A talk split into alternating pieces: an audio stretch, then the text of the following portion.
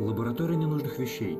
Семинар Максима Глебовича Калинина «Сирийские мистики 7-8 веков». слов. Как в прошлый раз мы говорили, а, сегодня мы разберем а, еще тексты из третьего тома Исаака Сирина. А мы с вами на позапрошлом занятии разбирали, или даже два занятия, получается, назад разбирали третий трактат из третьего тома Исаака Сирина, который содержит обстоятельное толкование молитвы «Отче наш», единственный текст такого рода восточно-сирийской мистической традиции. Э, и я предложил разобрать еще два связанных текста. Это четвертый трактат третьего тома, который тематически служит продолжением этого трактата. Как мы с вами увидим сегодня, автор напрямую отсылает к предыдущему трактату и делает обобщение – то есть он написал сочинение в двух частях, которое стало третьим и четвертым трактатом третьего тома. И также коротенький второй трактат третьего тома, в котором Исаак Сирин говорит о внешней форме молитвы. И мы говорили с вами о том, что эти тексты связаны тематически с текстом второго тома Исаака Сирина, который э, текст этот э, называется «Глава о молитве и ее внешних формах». Это 14 трактат второго тома, который помогает понять исторический контекст, в котором эти тексты создавались.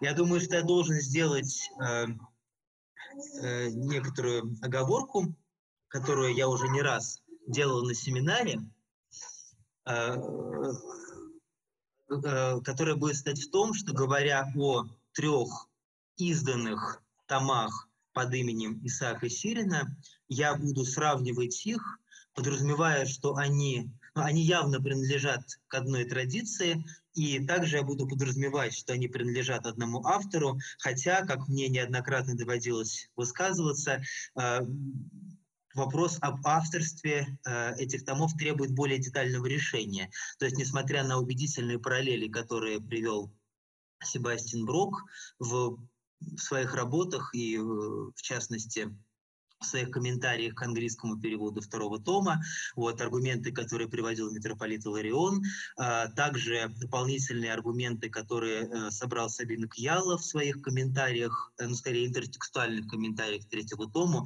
где он показывает употребление терминов Исаака Сирина в первом, втором и третьих собраниях.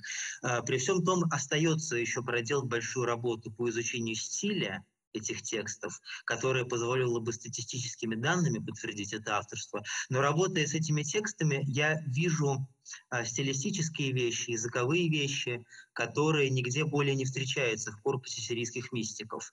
Вот. И хотя я подчеркиваю, что вопрос об авторстве, об авторстве требует решения, я вот с этой оговоркой буду соотносить третий том со вторым и с первым, но сосредоточенное внимание мы уделим именно тексту третьего тома внутри него самого. Вот, и независимо от того, как вопрос об авторстве в конце концов будет решен, эти тексты представляют собой драгоценные свидетельства сирийской мистической традиции. И уже в силу этого они представляют собой интерес. Ну и я также упоминал, что Иосиф Хазая, восточно-сирийский мистический автор VIII века, цитирует второй том Исаака Сирина именно под именем Исаака Сирина. Вот, ну, вот получается, во второй половине восьмого века, то есть спустя несколько десятилетий после смерти Исаака Сирина. Причем это первое известное упоминание Исаака Сирина из внешних источников, наиболее раннее хронологически, потому что следующие упоминания известные датируются уже IX веком. Это упоминание у Шаднаха Басарского, это упоминание у Ханун ибн Йоханны ибн Ассалта, это упоминание у Даниила Бартуваниты, ну, впрочем, о самом этом Данииле мы имеем внешнее свидетельство, текст его в виде отдельного сочинения не сохранился.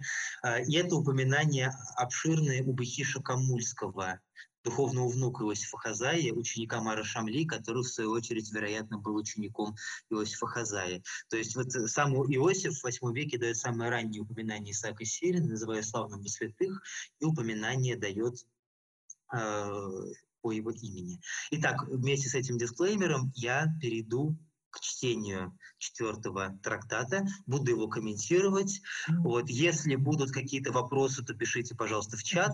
И также, если будут какие-то вопросы относительно стиля, а я в своем переводе покрасил э, синим цветом э, моменты, которые э, я хотел бы уточнить. Ну и вообще переводить Исаака Серина это весьма тяжелое занятие, потому что он предпочитает длинные периоды, он предпочитает э, смешивать между собой стоящие рядом придаточные, предпочитает изменять порядок слов. Так что, например, прямой объект в каком-нибудь придаточном, он выносит до союза, который вводит придаточное. Поэтому э, большая задача, как сделать период понятным и в то же время буквальным. И если какие-то вещи, на ваш взгляд, непонятно сформулированы по-русски, то я буду признателен за такой фидбэк. Вот, и в этом тоже будет э, важная роль нашего семинара в том, чтобы текст перевода в конце концов был ясен. Текст называется «Мемра» или «Слово вторая молитве» о том, какова подлинная молитва, бывающая в совершенстве разума. Подлинная молитва, говорит Исаак Сирин, есть ощущение, бывающее в Боге.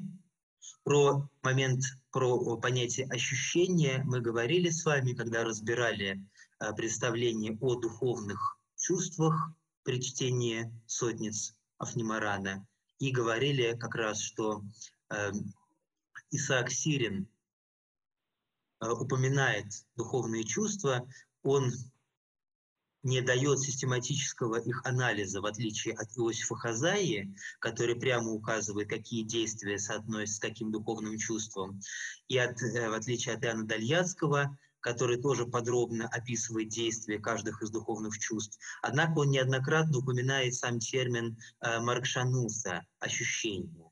То есть подразумевается, что есть способности души, которыми она воспринимает э, божественное присутствие, которыми она воспринимает благодать. И традиционно начиная с одной стороны Евагрия, мы говорили о востоках этой мысли Евагрия, с другой стороны Дана Помейского, и э, с третьей стороны есть э, соответствующие вещи в Макарьевском корпусе, а также в ранней сирийской литературе. Э, сирийские мистики говорят о пяти духовных чувствах, соответствующих пяти телесным, пяти телесным чувствам. Итак, Исаак Сирин говорит об ощущении. И он говорит, что подлинная молитва – это ощущение в Боге буквально. Это ощущение от соприкосновения с Богом. Это очень важная мысль, которую далее он будет развивать да, для Исаака Сирина, как и для других представителей восточно-сирийской мистической традиции. Подлинная молитва превосходит слово и молчание.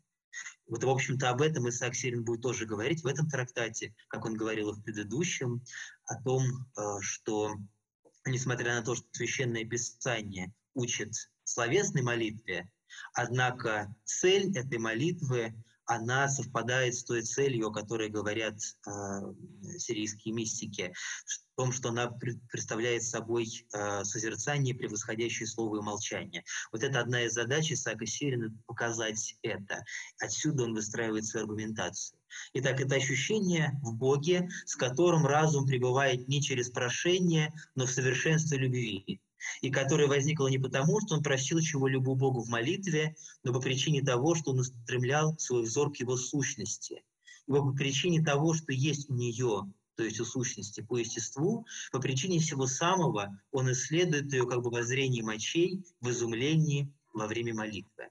Очень нагруженный абзац, а здесь сразу много новых мыслей он вводит сюда. С одной стороны, представление о том, что подлинная молитва не состоит в прошении о чем бы то ни было. Здесь Марасхак следует Нагорной проповеди, э, словам Христа о том, что не должно ничего просить, э, не, не должно постоянно повторять молитву, потому что Отец ваш Небесный и так знает, чего вы просите у Него. С другой стороны, он говорит здесь о созерцании сущности. Речь идет не о видении Бога по сущности, а, как говорит э, здесь автор, в устремлении взора к его сущности, и к исследованию, да, два важных глагола. Устремлять взор и исследовать. То есть это все попытки понимания, попытки постижения размышления о природе Бога, которая сама по себе остается неприступной и непостижимой. Однако мысль о том, каков Бог по своей природе, возвышает человека над всеми причинами, над э, поиском причинно-следственных связей, устремляя э, его лишь в любви к нему, к Богу, как первопричине всего. В этом ключевая мысль Исаака Сирина.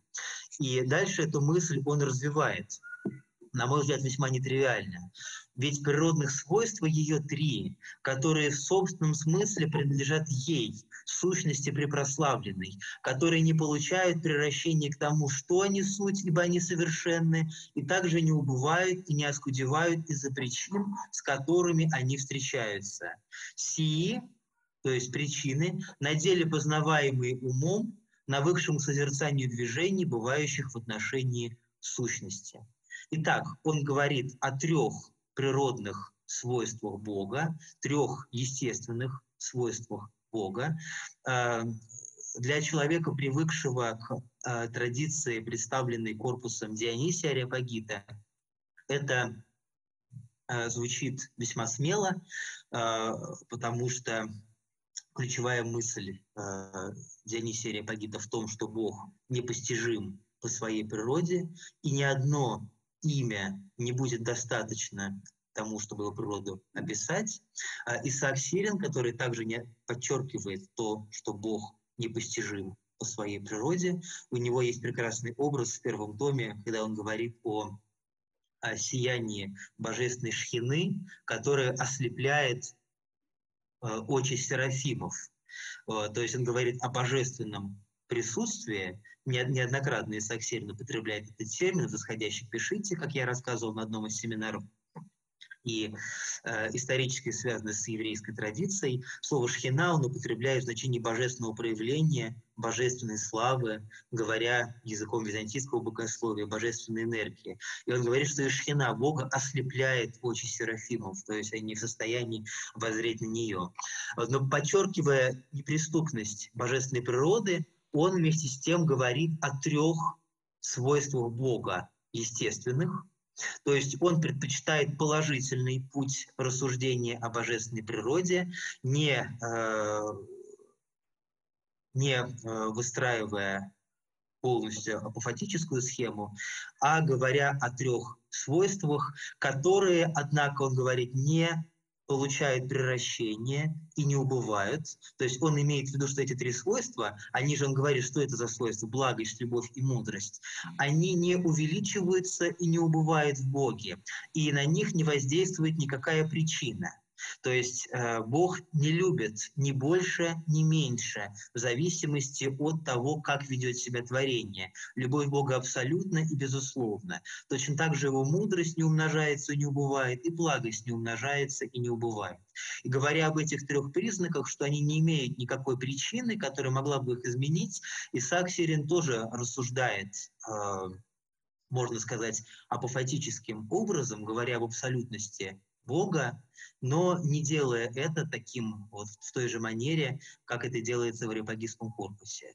Вот. Ну и, э, как показал Эмили, Эмилианов Йори, который подготовил издание сирийского перевода, э, выполненного западно-сирийским автором Сергием Решаинским, Эмилианов Йори в своем докладе на конференции «Писатель Сирину», которая прошла в Москве в 2013 году, показал, что весьма вероятно Исаак Сирин не был знаком с полным текстом Ариапагита, весьма вероятно, что ему были знакомы лишь собрания текстов, вот, и, быть может, даже одна цитата Дениса Ариапагита, которая упоминалась.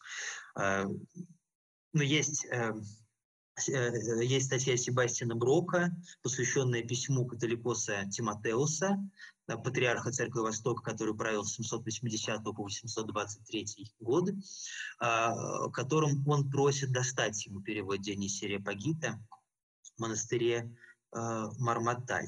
Это интересный вопрос всегда, почему одни авторы активно переписываются, другие авторы, напротив, остаются за пределами внимания. Вот я помню, переписывались с Алексеем Георгиевичем Дунаевым, и он удивлялся вот такому такой участи текстов Дионисия э, Ариапагита. Э, при, при том, что тексты самих мистиков, скажем, переписывались э, очень широко. Э, и сам,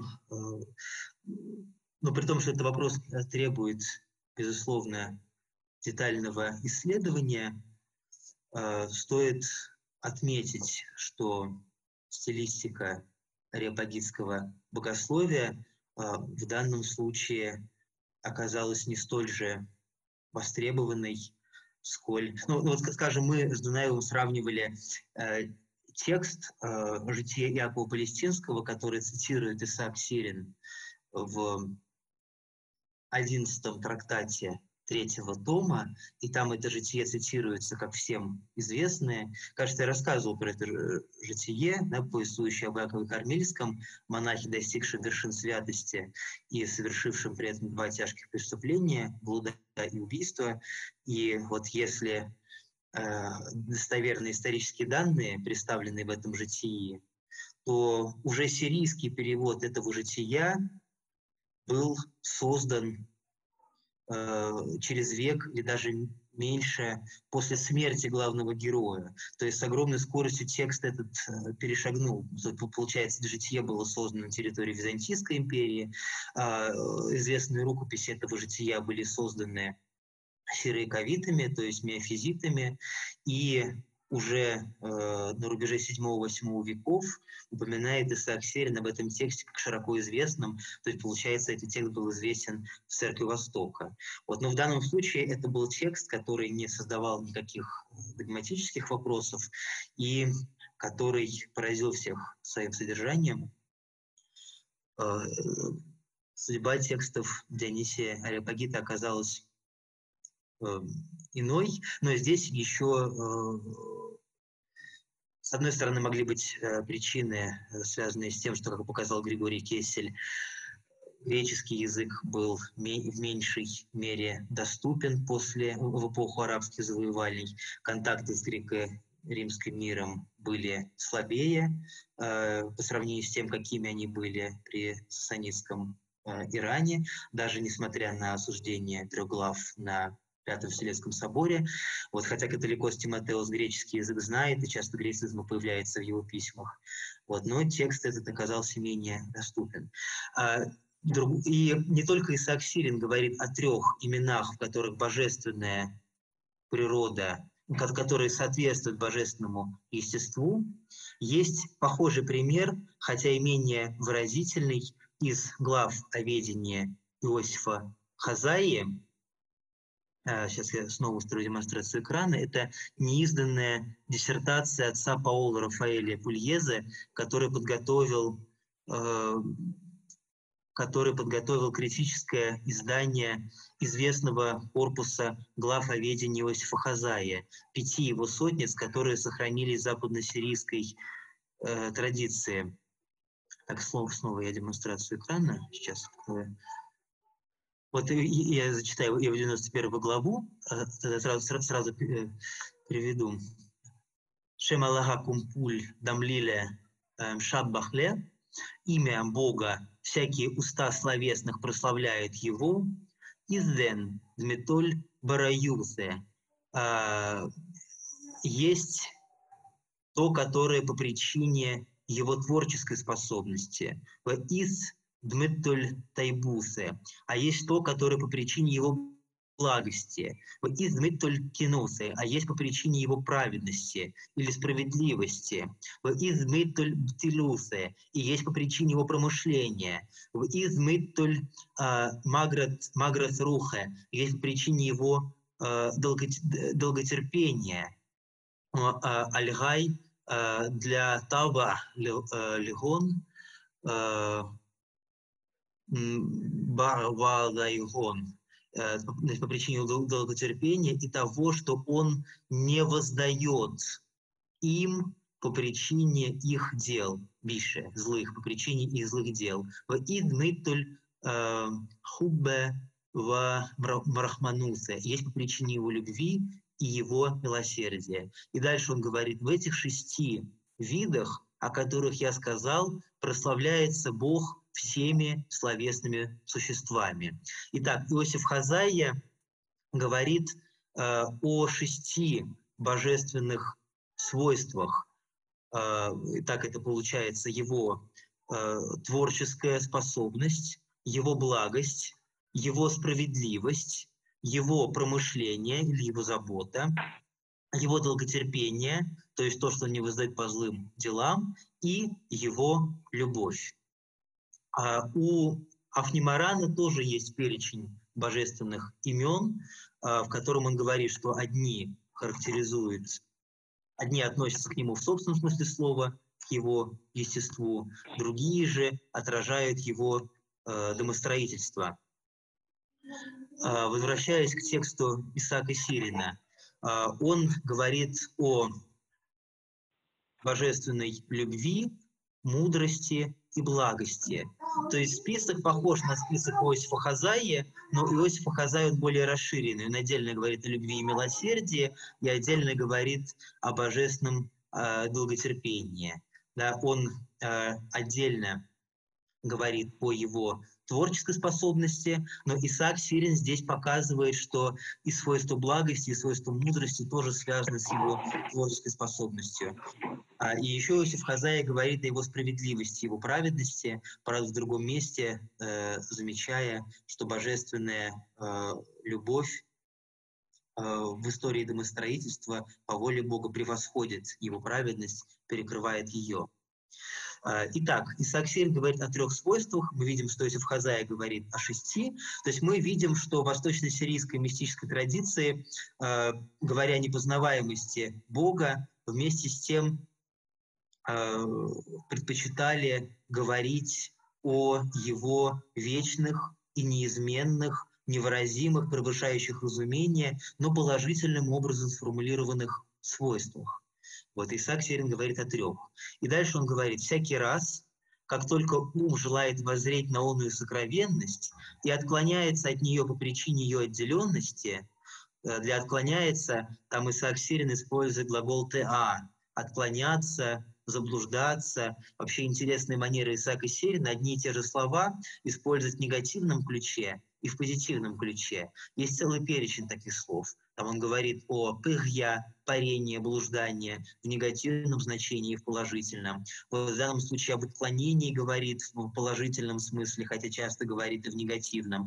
То есть в данном случае ум пытается воззреть на сокровенность Бога и отклоняется от нее, то есть не достигает своей цели по причине ее отделенности, по причине ее непостижимости. И отсюда нас следует как бы в изумлении он и естество, неограничиваемое природным образом ни видением, ни умом, ни помыслом. То есть вот здесь Исаак Сирин прямо говорит о божественной непостижимости, о попытках разума постичь его, его проявление, которые Э, о попытках разума постичь божественное естество, а, которые не достигают своей цели, так что в итоге а, ум приходит в изумление.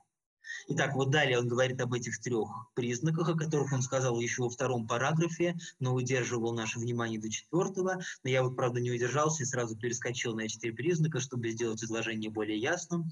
Итак, я называю три признака естества его в собственном смысле. Благость, любовь и мудрость. Ведь по благости Бог сотворил творение, любовью же к нему, то есть к творению, он обладал, обладал до того, как створил его, устроил же он мудростью своей все, что совершает служение ему, то есть творение, и услаждение его, как настоящих творений, так и будущих, из которых познается его истинная и не имеющая удовопреклонности любовь к нему. Итак, мы видим, что три признака э, асвата, э, признака знака его естества, э, сейчас я перепроверю в оригинале, в четвертом параграфе, там от Ваха, Дасаден, Амарна. А, нет, там, там используется слово э, Мшауд Аньяса. Вот, э, тоже знаки обозначения. Да, вот для, для надежности. Да. Итак, три признака его естества, все они э, выделяются и познаются в отношении Бога творению. И при этом, хотя творение ограниченное, и творение в нынешнем веке, как вслед за Федором Алсуистийским подчеркивали сирийские мистики, имеет удобопреклонность, способность к изменению, Именно э, в отношении Бога к этому творению познаются его вечные неизменные свойства. Потому что хотя творение в нынешнем веке изменчиво, но благость Бога, по которой он створил творение, не обусловлена. Любовь его также безусловна, и э, мудрость его также э, не, ни, ничем не обусловлена и превосходит все.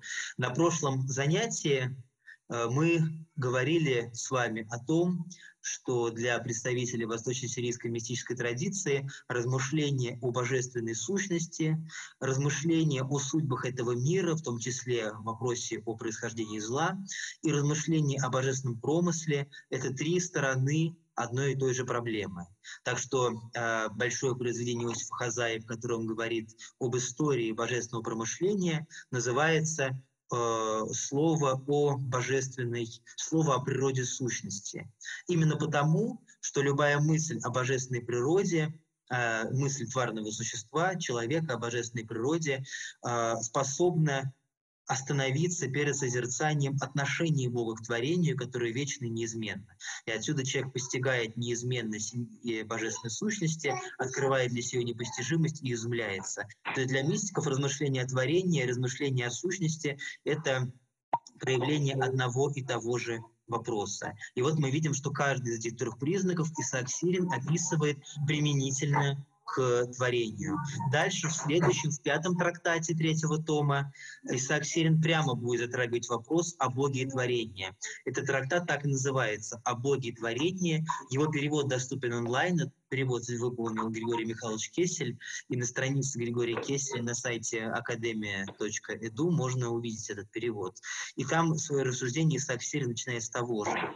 Хотя было, когда мира не было, но никогда не было такого, чтобы Бог не имел вечной любви к творению. То есть мир ограничен, но любовь Бога к миру вечна и предвечна. И вот и далее он говорит, тот, кто от всех признаков непрестанно исследует божественную сущность, то молитва не имеет предела и границы, потому что совершенство любви превосходит молитву, ну, там слово «метзи», воздвизаемую, возникающую, получающую движение в прошениях. Итак, под прошениями Исаак Сирин понимает всякую просьбу, о чем бы то ни было, с чем человек может обратиться к Богу. Исаак Сирин говорит, что совершенная молитва не ограничена представлениями о причинах чего бы то ни было. Совершенная молитва возникает от вот это, от этого самого исследования, от размышления о божественной сущности и происходящего затем изумления. Такая молитва, которая представляет свое воззрение на Бога, не имеет предела и границы. Вот эта идея того, что молитва выходит за э, пределы э, перестает быть ограниченной, это, этот мотив встречается в разных мистических текстах. У Афнимарана есть высказывание о том, что есть э, видение э, ограниченное, а есть видение безграничное. Мы дойдем с вами до этого изречения, читая подряд глава видения Афнимарана, вот, э, где он тоже говорит, что есть духовное созерцание творений, которое ограничено как творение, а есть э, видение, которое состоит в созерцании божественного света, которое не ограничено, которое не имеет предела, подобно тому, как и сам Бог не имеет предела. И он говорит, что эта молитва не имеет предела и границы, потому что совершенство любви э, превосходит молитву, совершаемую, буквально воздвизаемую в прошениях, то есть в просьбах о том, чтобы что-то произошло, которые предполагают э, менее совершенное умозрение и как бы представление о том, что Бог нуждается в том, чтобы ему об этом напоминали. Тоже, чтобы разум пребывал с Богом через прошение, без странствия в молитве, есть все еще слабость разума, прежде чем он ощутит божественную любовь. То есть Исаак Сирин говорит о том, что когда разум тоже молится Богу, когда пребывает с Ним через э, молитву, но молитву, которая состоит в просьбах, о чем бы то ни было, и дальше он говорит, без странствия в молитве. Вот здесь для слова «странствие» употреблен как раз термин «перья», который означает странствие, блуждание, кружение. А, митрополит Иларион в переводе второго тома передает его как, как а, блуждание, но не всегда этот термин воспринимается благозвучно. Да, когда э, Исаак Сирин говорит, что истинная молитва есть блуждание ума, то человек, привыкший к текстам Игнатия Бринчанинова, э, испытает шок и недоверие при, при этой фразе, да, потому что блуждание ума ассоциируется с э, отвлечением, с э, тем, что ум отвлекается на всевозможные мысли, образы, возникающие у него. А для Исаака Сирина у слова блуждание, как я сказал, есть два значения. Положительное, которое состоит в том, что ум странствует от прозрения к прозрению, в мысли, направленной к совершенству божественной природе, или странствует от открытия к открытию при размышлении о Священном Писании, и это происходит, происходит превыше слов, а с другой стороны у нее есть негативный э, я блуждание странствия в негативном смысле, когда ум начинает рассеиваться по э, мыслям, образам, помыслам, воспоминаниям, которые отвлекают его от молитвы. Вот здесь он странствие использует именно в этом ключе. Молитва как приближение к Богу, как устремление э, мысли к его непостижимой э, природе. И э, разум может пребывать с Богом через прошение, через просьбу о тех или иных вещах, через земные просьбы или просьбы а, о помощи. Вот, и он тоже пребывает с Богом, как говорит Исаак Сирин, но для него это пребывание недостаточно совершенно. Для него это еще немощь разума, э, потому что он еще не ощутил эту э, божественную любовь, которая безусловно, и ощутив которую, он не будет испытывать потребности в том, чтобы просить еще бы то ни было, потому что, безусловно, Богу доверится. Вот э, это тот тезис, на основе которого он выстраивает свое размышление о молитве вот в, в третьем и четвертом трактатах третьего тома. Э, слову, словом «разум» я передаю здесь термин э, «раяна», вот, и те, кто был на прошлых семинарах, помнят, что мы э, разбирали этот термин опираясь на медицинский трактат э, автора VI века Ахудемме, который, возможно, был известен восточно-сирийским мистикам, точно был известен э, современнику Исаака Сирина э, Шимону Тайбу, Шимону Благодатному. Да, и мы говорили с вами, что Яна — это проявление мыслительной силы души, которое сопряжено с волей. И вот здесь, опять же, мы тоже видим, что Исаак Сирин говорит о разуме, когда речь идет о движении, сопряженном, сопряженной с волей, когда человек когда разум либо обращается к Богу с молитвой прошений, либо когда он устремляется к постижению божественной Э, сущности э, и направляет к этому свои усилия. То есть разум — это проявление мыслительной способности души, которая связана с волей и с выбором между добром и злом. Когда Исаак Сирин говорит о высших духовных состояниях, он употребляет термин э, «мадда» и «гауна». Э, «Мадда» э, Ахудем соотносится с постижением божественных тайн. И вот дальше продолжает он свою мысль, говорит о том, что совершенство любви не нуждается в том, чтобы просить у него чего-либо, кроме того, чтобы разум ненасытно исследовал лишь Бога. Вот это, по мнению Исаака Сирина, единственная просьба, с которой можно обратиться к Богу. Поскольку, как сказано в Нагорной проповеди, Бог знает все, что произойдет с человеком, и нет необходимости Э, специальные прошения об этом обращать к Богу. Вместе с тем просьба о том, чтобы человек имел возможность и дальше постигать Бога, то есть просьба помочь ему в этом, э, просьба, которая ориентируется не на внешние обстоятельства, а на внутренний мир человека. Вот эта просьба, по мнению Исаака Сирина, имеет основании. Я упомянул про внешние обстоятельства и про внутренний мир человека. С этой антитезой мы дальше столкнемся по ходу чтения этого трактата. А, я хотел бы еще открыть один текст Исаака Сирина, которая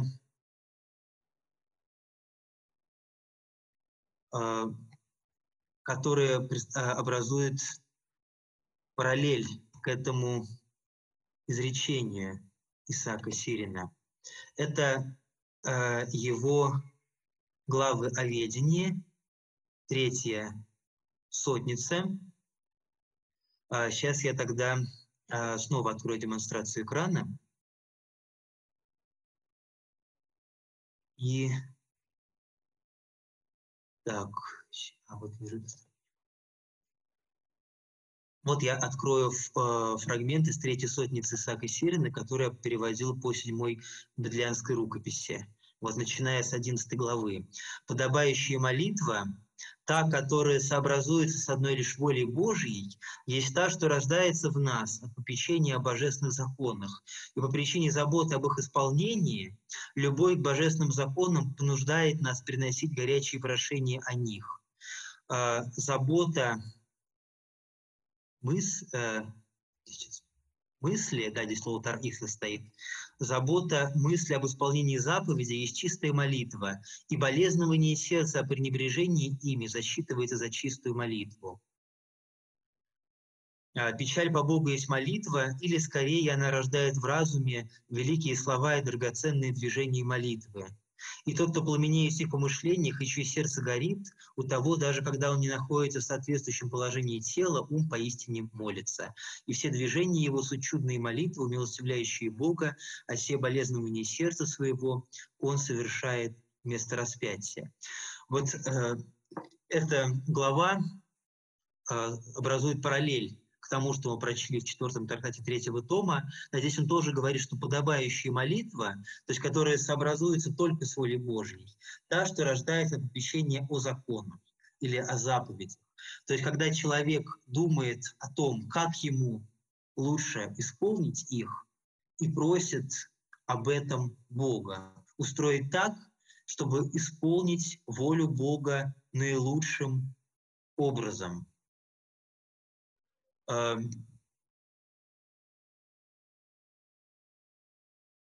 Э, дальше он говорит о горячих движениях в сердце. Вот в третьем томе он тоже скажет о горячей любви к божественным тайнам. Да, и э, он говорит уже о следующем этапе молитвы, когда от горячей любви у человека возникают слова молитвы. Э, и когда у человека возникают горячие слова молитвы, и э, по вдохновению э, он молится в том состоянии, когда сама божественная любовь э, изливается, производит внутри, внутри него горячее движение, засчитываемое за молитву.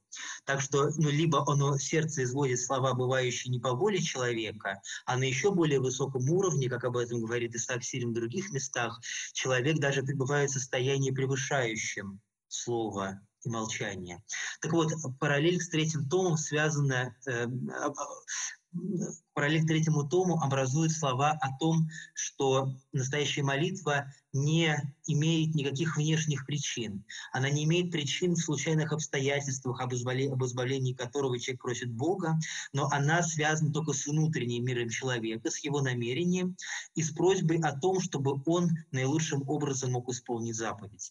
То есть это место из третьего тома Исаака Сирина э, соотносится с четвертым, из второго тома Исаака Сирина, из третьей сотницы, соотносится с четвертым трактатом третьего тома Исаака Сирина представление о том, что молитва, угодная Богу, не э, имеет внешней обусловленности. Э, и далее, когда же разум войдет в божественную любовь и ведение, ему не доставляет удовольствия то, что приносить прошение о чем-либо, хотя бы и весьма возвышенном и ценном. Тот, кто взирает на величие его от горячей любви к тайнам его, вот эта горячая любовь напоминает горячие движения, о которых вот сказано было в 13 главе 3 сотницы, э, которую мы видели сейчас. Э, для такого, для него и то, чтобы получить ощущение его, превосходит то, чтобы странствовать умом в том, что вне его и что не относится к его естеству. В для слова «странствовать» употреблен глагол э, «тга», но уже не в значении странствия, э, о котором мы говорили выше, вот в этом месте, когда он говорит без а, прошу прощения, не расширил экран, а сам читаю текст, извините. Вот этот текст. А,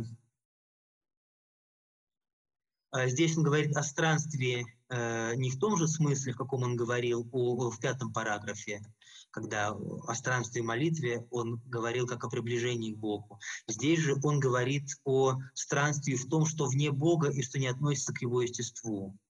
То есть в размышлении о чем бы то ни было, что не связано с мыслью о том, каков Бог есть и как Он себя проявляет. Молитва же просьб и прошений представляет собой многообразные движения и причинные молитвы, то есть молитвы, имеющие причины во внешнем мире, обусловленные обстоятельствами. Дар же любви в молитве есть духовное молчание. Ведь когда разум смешается с Богом, он прекращает прошение и молитву.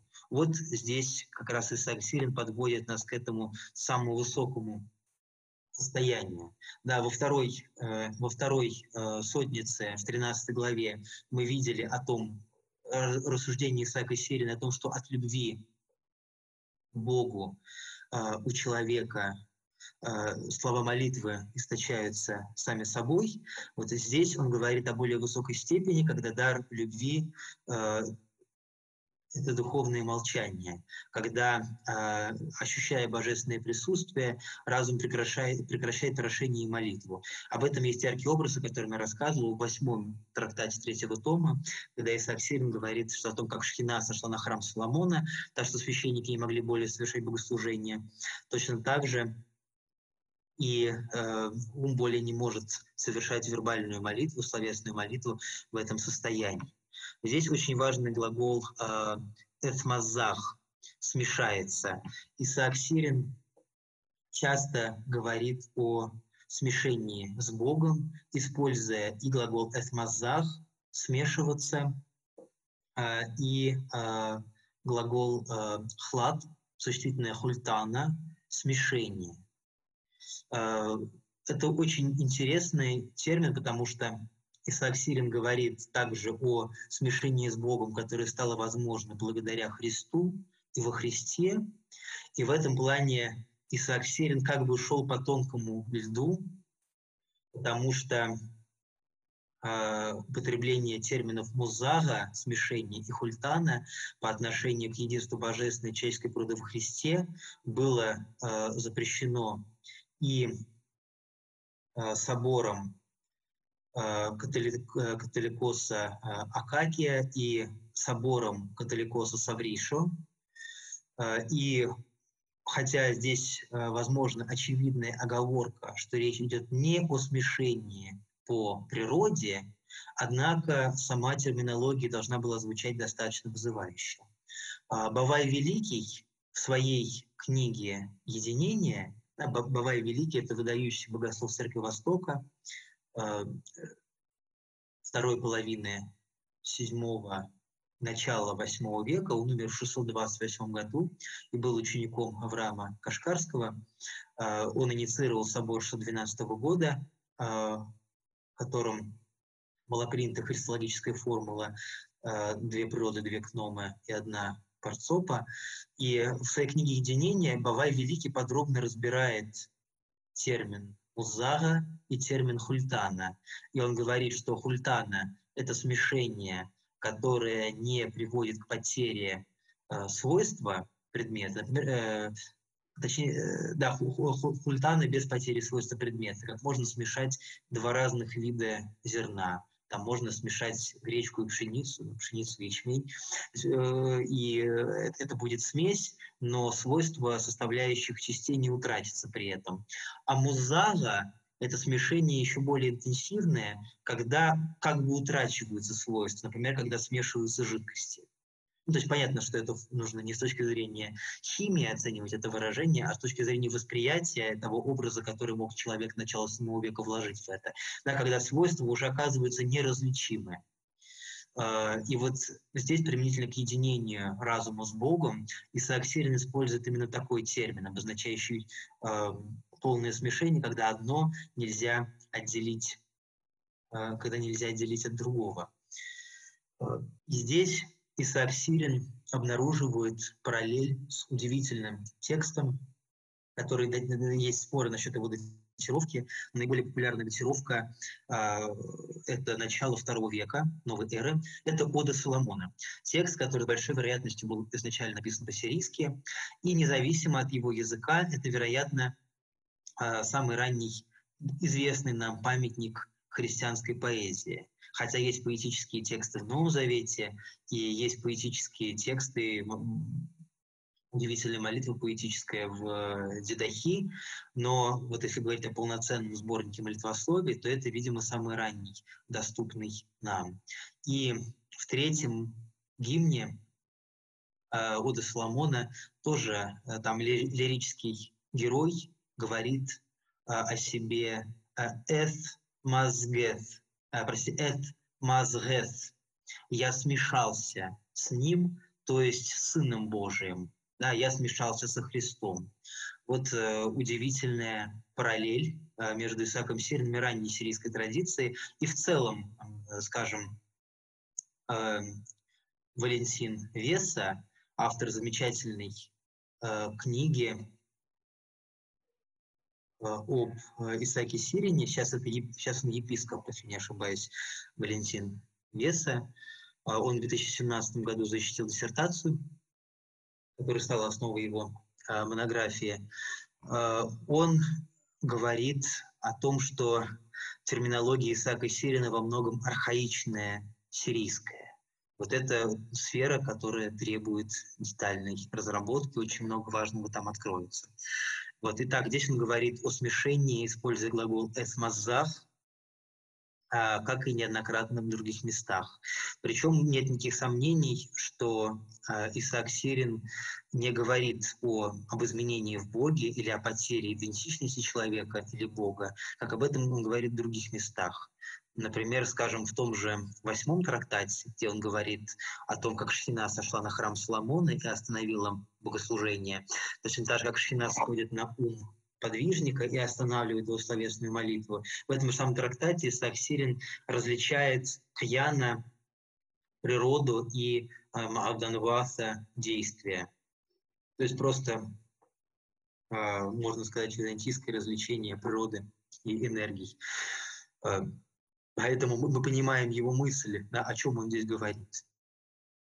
Э, о состоянии, э, когда человек утрачивает свое, э, э, ну, на, наверное, будет не вполне корректно сюда какие-то квази, квази-психологические характеристики переносить и говорить, что человек утрачивает свое «я», хотя не утрачивает свою природную идентичность. Хотя другие мистики об этом пишут прямо. Иосиф Хазай прямо говорит «Аф гу лех ля яда, а, даже самого себя не знает в этот момент. И он говорит о том как состоянии, когда для ума не различаются действия человека или действия Бога. Или, как говорит Бехиша Камульский, Бог становится человеком, а человек становится Богом. Но э, речь идет о действии божественной славы, а не божественной природы, которая остается неизменной. Исаак Сирин это находит, нужно подчеркнуть. Если же кто-либо прекратит их по своей воле, в то время как разум не увлечен, здесь я поставил дефис, чтобы подчеркнуть, э, чтобы развести, э, отличить это слово от привычного нам слова увлечение, которое обозначает скорее психологическое состояние.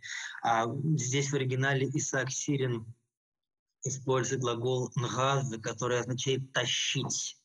То есть это изумление, оно ум влечет за собой, оно утаскивает его, так что ум уже остается, э, как бы, с одной стороны, ум по своей воле устремляется к созерцанию Бога, но охваченный изумлением, он уже не подвластен своей воле. Вот это состояние, охватывающее человека, Исаак Сирин часто обозначает глаголом «нгаза». А, но вот я пока что выделил вот цветом, вот, переведя его как «увлечен», по смыслу это верно, но у слова «увлечен» есть коннотации э, в русском языке, которые делают нежелательным использование этого слова. Вот, но утащен тоже не скажешь. Это вот можно пояснить, прокомментировать. Вот, то есть э, разум должен быть увлечен, захвачен сильнейшим изумлением к одному из божественных помышлений. Ну, э, для помышления используем здесь термин «суккала». Э, мы говорили с вами неоднократно о том, что суккале, помышление – это предмет созерцания для мистиков. Об этом э, наиболее детально пишет Иосиф Хазая, различая э, суккале творений э, и э, суккале помышления суда и промысла, и, наконец, суккале, открывающие нечто о будущем веке, и также открывающие э, божественные тайны. Вот, э, ну, то есть э, суккала в данном случае это не просто мысль, человеческое, а это некое откровение, некое прозрение, некое божественное действие, через которое человек постигает Бога. То есть речь идет о сукале, относящейся к Богу. Э, я бы с осторожностью соотнес эти сукали с логосами Максима Исповедника. Э, вот. И человек, созерцая это божественное помышление, увлекается сильнейшим изумлением. Так вот, он говорит, что если кто-либо прекратит эти слова молитвы и прекратит э, причинные молитвы, по своей, прекратит возношение прошений Богу по своей воле, в то время как разум не увлечен сильнейшим изумлением к одному божественных помышлений, им овладевает парение, и он исполняется праздных воспоминаний. Вот, то есть он говорит о том, что если человек решит, что вот изумление Богом – это и есть а, вершина, то, к чему он надлежит стремиться, а значит, я, я оставлю свое монашеское правило, не буду ходить на службы, не буду вычитывать никаких молитв. И Саксирин говорит, что если ты сделаешь это по своей воле, а не от того, что тебя э, потащило за собой это изумление, так что волей-неволей твое прошение и молитва прекращается в этом состоянии смешения с Богом. Если ты сделаешь это по своей воле, то ты э, придешь только к тому, что ты ослабишь свою дисциплину, и ты наполнишься праздными воспоминаниями. Ведь до тех пор, говорит он дальше, пока кто-либо не достигнет всех высот в молитве, ему не подобает прекращать усердных прошений. Итак, через постоянное прошение человек, ну здесь э, я вот тоже поставил звездочку, имея в виду, что в оригинале употреблено слово «наш», которое этимологически связано со словом «человек», но которое в сирийском имеет значение неопределенного местоимения. Некто приближается. Но я думаю, что человек приближается, в русском языке здесь тоже неопределенный личный смысл, так что это будет адекватный перевод. Итак, через постоянное прошение человек приближается к тем великим вещам, о которых мы сказали. Здесь хочется заострить внимание на двух моментах. Первое, опять Исаак Сирин показывает, как он одни и те же термины использует в разных смыслах заставляя задумываться каждый раз об их употреблении. Он здесь глагол э, «шли» в значении успокаиваться, останавливаться, а также в значении прекращать некую деятельность, использовать в негативном ключе.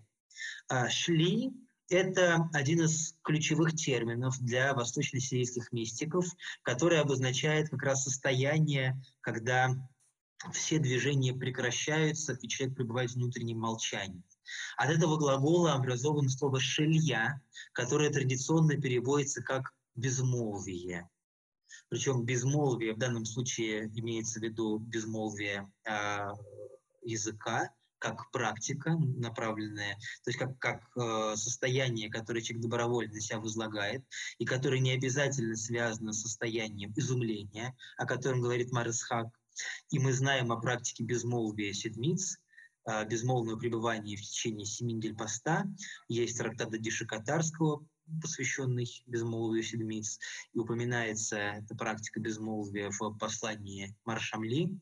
А, и есть также безмолвие в значении полного прекращения внутренних движений, то есть обозначение возвышенного состояния, которое а, достигается при условии безмолвия языка, но которое не следует за ним с необходимостью. По этому поводу тоже есть трактат когда он, сейчас даже я его найду, где Исаак Сирин говорит о том, что по выходе из безмолвия, по выходу из затвора в келе, в котором ты пребываешь, Исаак Сирин называет это «пасти ветер», э, цитируя слова пророка Осии, и, вероятно, отражая какое-то характерное выражение, которое монахи использовали. И Исаак даже говорит о том, что бывает так, что брат выходит из кельи, прекратив свою молитву, и тогда неожиданно его охватывает это состояние. Это слово 24 по сирийской версии. Оно не вошло в греческий перевод и, соответственно, в русский. Но я, я его переводил для лаврского издания последнего, туда как раз оно вошло.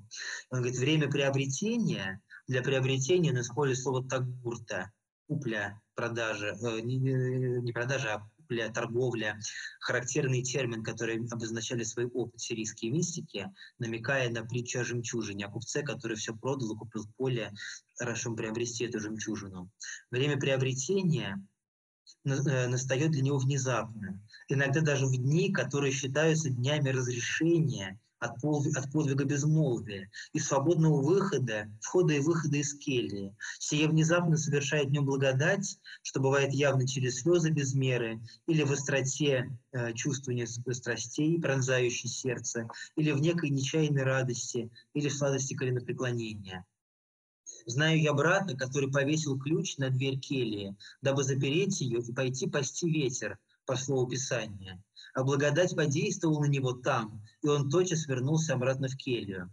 Итак, никто не осуждает брата, когда в дни, в которые по уставу он не держит безмолвия, с ним случается то, что однажды он прекращает церковную службу. В особенности, если он не из тех, кто известен своим пренебрежением или кто расточается в пустых беседах, и если он прекратил ее не из-за телесного томления. И дальше он говорит об этом труде. То есть интересно, что Исаак Сирь напоминает о безмолвии, совершаемом по уставу, которое представляет, состоит в принудительном молчании. Да, и тоже термин «шелья» используется. А есть состояние, которое охватывает человека, так что волей-неволей прекращается его словесная молитва, и он не может находиться на богослужении.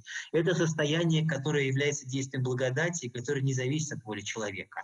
То есть есть два смысла у слова «безмолвие», а здесь он тот же самый глагол «шели» употребляет уже в негативном ключе говоря о человеке, который прекратит совершение прошений и уставных служб по своей воле, а не от того, что он оказался охвачен этим состоянием.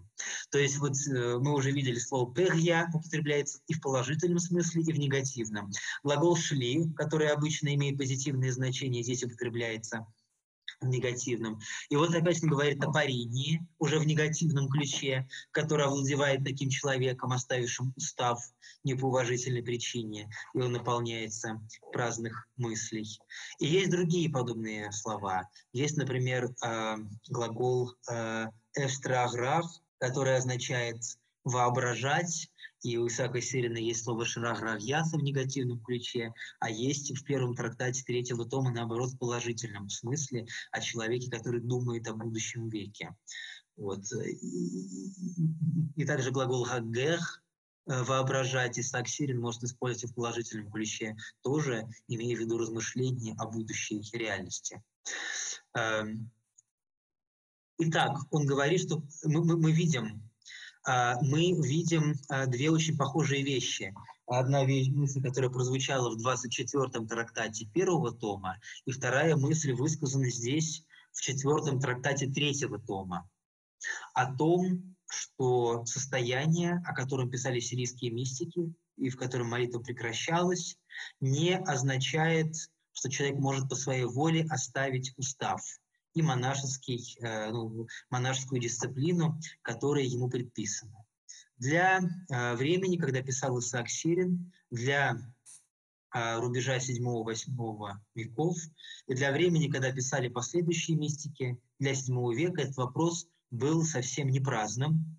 Как мне уже доводилось неоднократно упоминать, поскольку сирийских мистиков часто упрекали в миссалианстве, в движении, которому ставили вину представление о том, что его последователи уже достигли бесстрастия, о том, что они видят самого Бога, а, причем предписывали им воззрение на то, что они могут видеть Бога телесными очами, и о том, что им, не, им нет необходимости в телесном труде и нет необходимости в молитве и таинствах.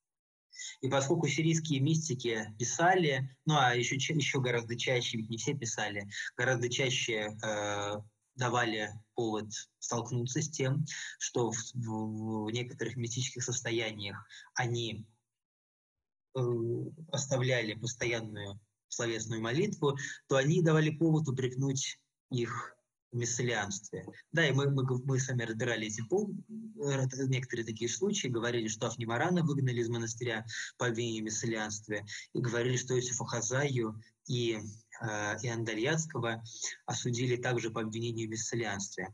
И э, Исаак Сирин должен был отвечать на аргументы, которые восстают против него.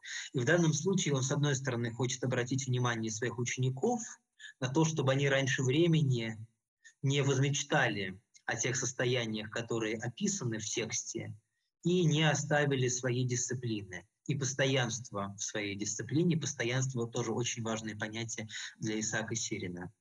Э,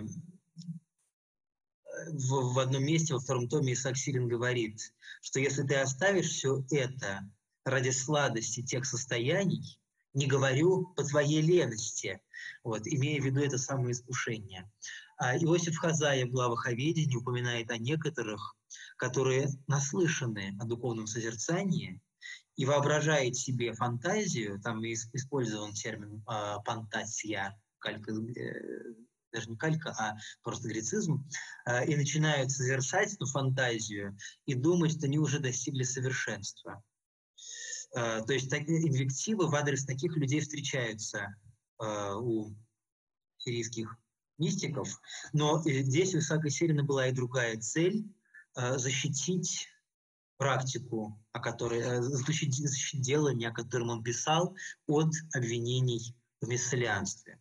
То есть он подчеркивал, что э, то делание, к которому он призывает, не предполагает оставление ручного труда, не предполагает оставление устава и является действием благодати то состояние, которое охватывает человека. И вот э, в 14 трактате второго тома, в главах о молитве, он э, подробно рассматривает эту тему и специально обращается к тем, кто пережил негативный опыт во время молитвы. В 41 параграфе 14 трактата второго тома он говорит, когда ты слышишь о неких мужах-отшельниках, то, что говорит о них история, как тот или иной повредился от непрестанной молитвы, или как, опять же, некоторые из них были причины демонами, потому что пренебрегали псалмами или не занимались ничем другим, кроме непрестанной молитвы, и многие из них впоследствии повредились или были освеяны бесовскими призраками и тому подобное, не огорчайся тем, что внешне слышишь, внутренне не понимая смысла этого, и не впадай в сомнения о вещах, которые исправляют всякое наше повреждение. Ни постоянство молитвы не порождает заблуждения, ни опущение псалмов, если для этого есть уважительная причина. Причина заблуждения считаем мы не молитву, источник жизни, и не заключающийся в ней труд, но то, что некоторые люди оставили почтительное внешнее положение тела и склонились своим собственным законам и своим обычаям, которые сами для себя они остановили по своему произволу. И то, что они полностью лишили себя святых тайн, пренебрегая ими и презирая их. И то, что они также лишили себя света божественных писаний и перестали исследовать слова отцов и их наставления о приемах борьбы с демонами. И то, что они оставили различные виды смирения, поклоны, продолжительное лежание на земле, страждущее сердце, смиренный внешний вид, соответствующий молитве, скромную позу, смиренно сложенные руки или простертые к небу, благоговейные чувства, э, смиренно сложенные руки или простертые к небу, или э, и благоговейные чувства на молитве. Эм, то есть здесь, э, здесь он э, прямо объясняет сомневающимся и противникам, по какой причине непрестанная молитва кому-то принесла вред, подчеркивая, что это не должно скомпрометировать тот опыт, о котором Исаак Сирин пишет. Э, и кроме того, я в прошлый раз вспоминал его слова, когда он говорит, какое, какое еще вы требуете да, от наших рук, да, если соединение с Богом, хотя и частично, это дело монаха. То есть он предлагает здесь в общей сложности три аргумента. А, аргумент о том, что главная задача монаха – это единение с Богом. Это аргумент такой полемический. То есть он говорит, не, не требуйте телесных, телесного дела, не дела наших рук, как чего-то, что, по вашему мнению, должно быть самым главным в делании монаха. Второй аргумент э, к телесным трудам от положения тела, о том, что почтительное положение тела очень важно, и телесные труды важны, и что люди, которые прежде времени все это оставили, для них Э, они получили вред от того, что они раньше времени перешли к непрестанной молитве, потому что внешнее влияет также на внутреннее. И вот в третьем томе он тоже об этом пишет, что внешний обряд важен, э, тем самым отсекая обвинение в мессалианстве. И еще один аргумент, которому посвящен детально третий трактат, это аргумент, как в прошлый раз мы говорили, сами к молитве «Отче наш», о том, что э, Почему вы говорите о молитве превосходящей слова, если Христос дал молитву «Отче наш», состоящую из слов? Об этом он пишет в 14 беседе второго тома, и также в, первой, и, э, также в третьем и четвертом трактатах третьего тома. Итак, три аргумента. То, что главное дело монаха – это единение с Богом, то, что труды, уставная молитва и поощрительное положение тела необходимы на этапе очищения, их ни в коем случае нельзя оставлять до достижения Э, этапы ясности, точнее ступени ясности, которые следуют за этапом э, душевной степени, то есть второй степени, э, и что молитва «Отче наш» на самом деле отражает мысль Христа о том, какой должна быть цель настоящей молитвы. И нет, и дело не в том, чтобы повторять ее буквально слово в слово, а в том, чтобы стремиться к тем тайнам, которые эта молитва в себе выражает. Тайна усыновления Бога. Как об этом мы говорили, разбирая третий трактат э, третьего тома.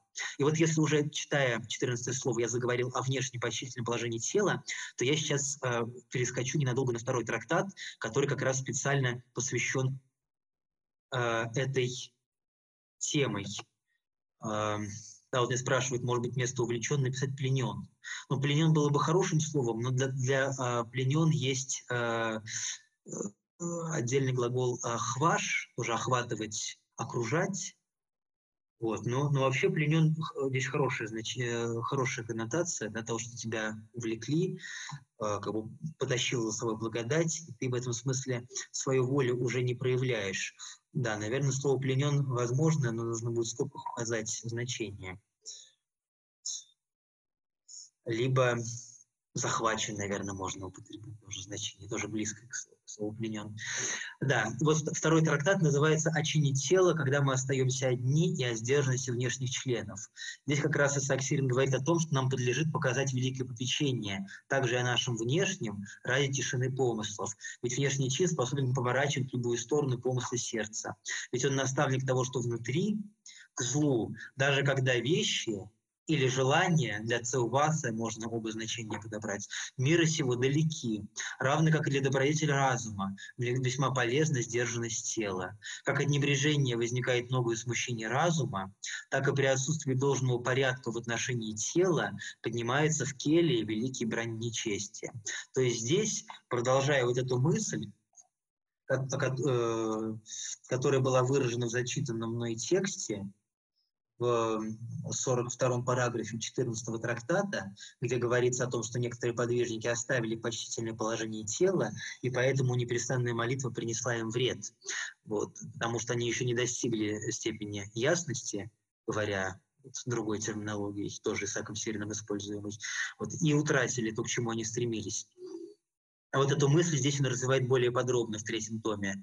Вот, когда он говорит, что даже когда человек находится в келье, в полном одиночестве, э, внешнее появление человека, внешнее его поведение, вот, и в том числе положение тела на молитве, способно повлиять на его внутренние чувства, даже когда он находится один.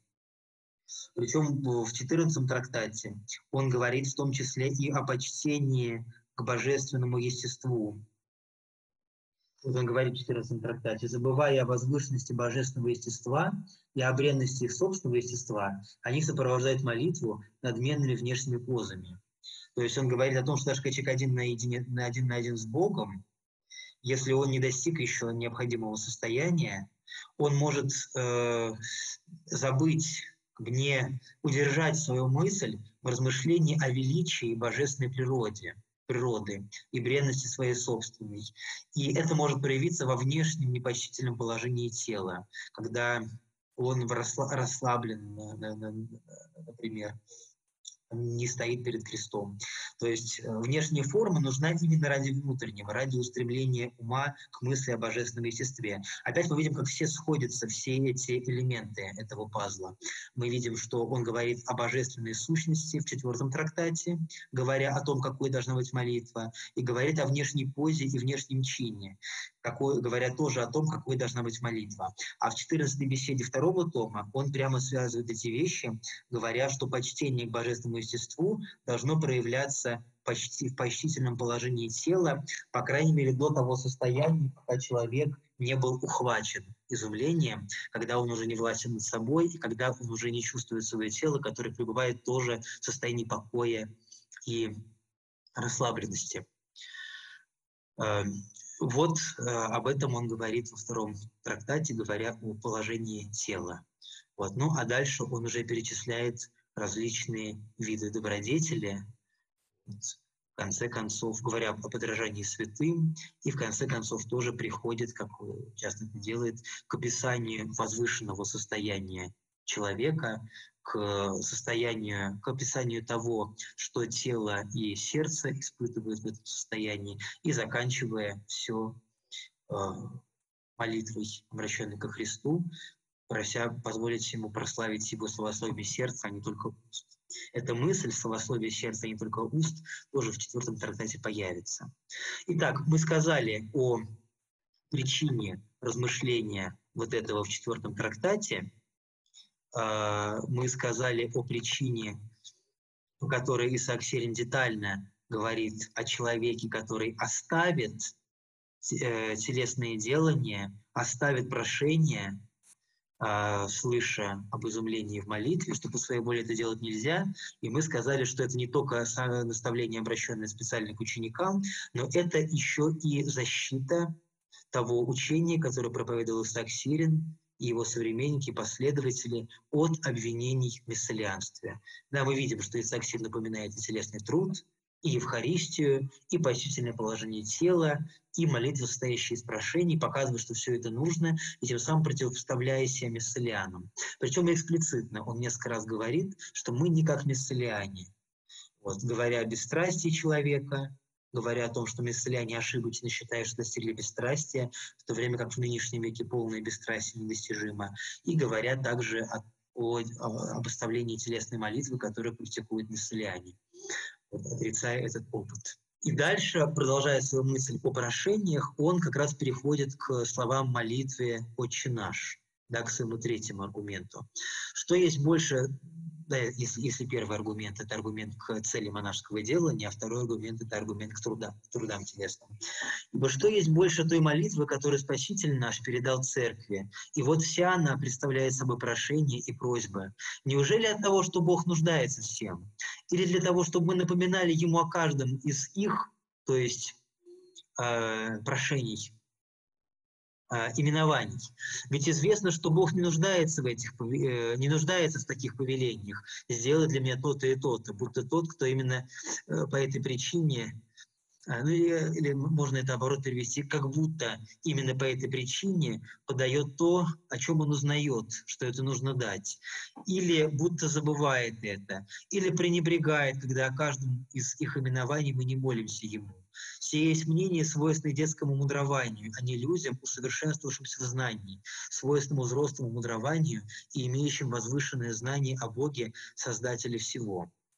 То есть вот он говорит о том, что прошения нужны, и именно по этой причине молитва «Отче наш», самая главная молитва, тоже состоит из прошений. Однако э, здесь он переходит к своей любимой мысли, которой он посвятил третий трактат, и о чем он говорит в 14 трактате третьего тома, о том, что эти прошения — это намеки на нечто более глубокое, потому что очевидно, что Бог не нуждается в этих прошениях. Он не нуждается в том, чтобы мы напоминали Ему о каждом из э, именований этих, там, о хлебе, о, о воле, об избавлении от искушений и так далее. А, потому что Бог в этом не нуждается. Равно как и Бог не нуждается в том, чтобы человек делал что-то для него. Будто бы он по этой причине подает. Ведь Бог подает все не потому, что он узнает от человека, что это нужно дать ему. Или человек просит об этом Бога не потому, будто бы Бог забывает это или пренебрегает этим, когда мы его об этом не просим. Да, такое мнение, что если Бога не попросить, то Он не даст. Свойственно, по мнению Исаака Сирина, детскому мудрованию. А, Таргиса Шварца, а не людям, усовершенствовавшимся в знании, свойственному взрослому мудрованию. Тараиса Рабса, а, он эти термины неоднократно упоминает в третьем томе. Вот. Для него детское, детский образ мысли – это наивное представление о Боге, представление о Боге как о воздающем по делах и о том, который требует исполнения всего, а, требует исполнения закона, как если бы он в этом испытывал необходимость, ну или это также представление того человека, который исполняет закон э, из страха, э, который боится божественного воздаяния. То есть этот образ мыслей, который имеет основание в Библии, но который детский образ мысли, он намекает здесь на определение апостола Павла, которое он дал закону Моисееву, что это еще детское состояние, закон был где-то водителем ко Христу. А взрослое состояние а, да, когда апостол Павел также говорит, что наследник ничем не отличим от раба, пока он ребенок, а когда вырастает, он уже обретает достоинство сына. И вот говоря о взрослом состоянии, он имеет в виду то состояние, которое думает о Боге, Боге каков он есть, о совершенстве божественной природы. А, вот здесь, кстати, еще один интересный терминологический нюанс. И переводчику трудно тоже сталкиваться с этой особенностью стиля Исаака Сирина. Он э, употребляет также некоторые термины, говоря о разных этапах. Один и тот же термин, относящийся к разному этапу. Вот он говорит о людей, усовершенствовавшихся в знании, свойственном взрослому мудрованию, и имеющим возвышенное знание о Боге, Создателе всего. Ну, здесь, впрочем, здесь э, скорее он говорит о синонимах, что знание, свойственное взрослому мудрованию, это возвышенное знание. А вот ниже у нас будет случай, когда он слово «знание» будет употреблять, он будет говорить о знании, источником которого выступает знание. То есть он там будет говорить о двух разных степенях знания, одно порождающее другое, и использовать один и тот же термин. Вот вообще, как вы видите, синтаксис его весьма сложен, запутан. Возможно, это сознательно было его э, ход для того, чтобы нельзя было читать его быстро, но нужно было снова и снова возвращаться. Ход ради его учеников возможно. Хотя, как я вам упоминал, э, Григорий Михайлович Кеселев в устном сообщении высказал предположение, что если верить представлению о том, что Марысхак ослеп и был вторым дедимом, то ученики записывали то, что им надиктовывал, а устная речь, она, будучи записанной, всегда более сложная, более запутанная синтаксически, тем письменной. Э, и далее он приводит пример Авумакария, обращаясь к изречениям отцов, э, которые которые, будучи собраны в антологии а, «Рай отцов» Анна Нишо, были одним из важных источников для сирийских мистиков, которые они опирались. Как и Макарий, некто изумительного святых, облеченных духом, быв спрошен, как нужно молиться и о чем, сказал, нет необходимости, чтобы человек умножал беседу, но чтобы простер он руку свою Богу в молитве и сказал, как ты хочешь, как тебе угодно, а он уже знает то, что поможет. Это есть в апофтегмата патрум, его в русском издании Троицы Сергиевой Лавры это 19 изречение. Некоторые спросили об Макария, как нам должно молиться. Старец отвечает им, не нужно многословить, а должно воздеть руки и говорить, «Господи, как тебе угодно и как знаешь, помилуй. Если же нападет искушение, Господи, помоги». Он знает, что нам полезно и поступает с нами милосердно. Вот это изречение имеет в виду Исаак Сирин. И говорит, вот молитва совершенных, вот молитва тех, кто знает Бога, как Он есть. Здесь он э, цитирует послание Иоанна Богослова, Первое Соборное. «Вот муж верный, у которого твердая вера. Разве Господь наш не знал об попечении Бога о творении Его, что обучил молиться Богу по отдельности, дай нам это, дай нам то. Но по причине немощи нашей и ради того, чтобы дать опору помыслу нашему, Он дал нам услаждаться словами молитвы, и ради утешения немощи нашей, наипаде же для того, чтобы направить нас к себе. То есть, по мнению Исаака Сирина, просьба о тех и о тех вещах, выраженную в Библии, даже молитва «Отче наш», имеет педагогический смысл. Она дает опору нашему помыслу, а, для того, чтобы он сначала радовался этими словами на телесном этапе, а затем, достигнув э, вершины душевного этапа, этапа совершенства, он уже переживал бы то состояние, на которое молитва «Отче наш» таинственно указывает. А это состояние усыновления Бога и переживание отцовства Бога. То состояние, которое Саксири называет, как и другие авторы, байта юрта, состояние э, пребывания своими Богом, статус своих Богу, состояние, э, в котором человек считается своим Богом. Тоже этот термин байта юса, а слово байта – дом, байта я – свой, относящийся к дому, вхожий в дом, которого я считаю своим. А байтаюса – это статус этого состояния. Тоже очень трудно на русский язык перевести, а вот по-арамейски очень легко образовать при помощи абстрактного суффикса. Вот. То есть молитва «Отче наш» в этом смысле ее прошение имеет два смысла. Такой педагогический для телесного этапа и таинственный для совершенного этапа, когда молитва «Отче наш» изображает это состояние сыновства Богу. А, а дальше Исаак Сирин приводит другой пример, который, по его мнению, демонстрирует то, что Христос дает молитву «Отче наш» именно с педагогической целью. То есть ему важно показать, что молитва «Отче наш» не отменяет значение безмолвной молитвы в состоянии изумления. И как мы видели по 14 трактату, он это делает, имея в виду чью-то критику. И чтобы доказать то, что молитва «Отче наш» имеет такое значение, он приводит пример другой молитвы Христа. Пример пресвященнической молитвы Христа, молитва Христа о его учениках, изложенной в Евангелии от Иоанна.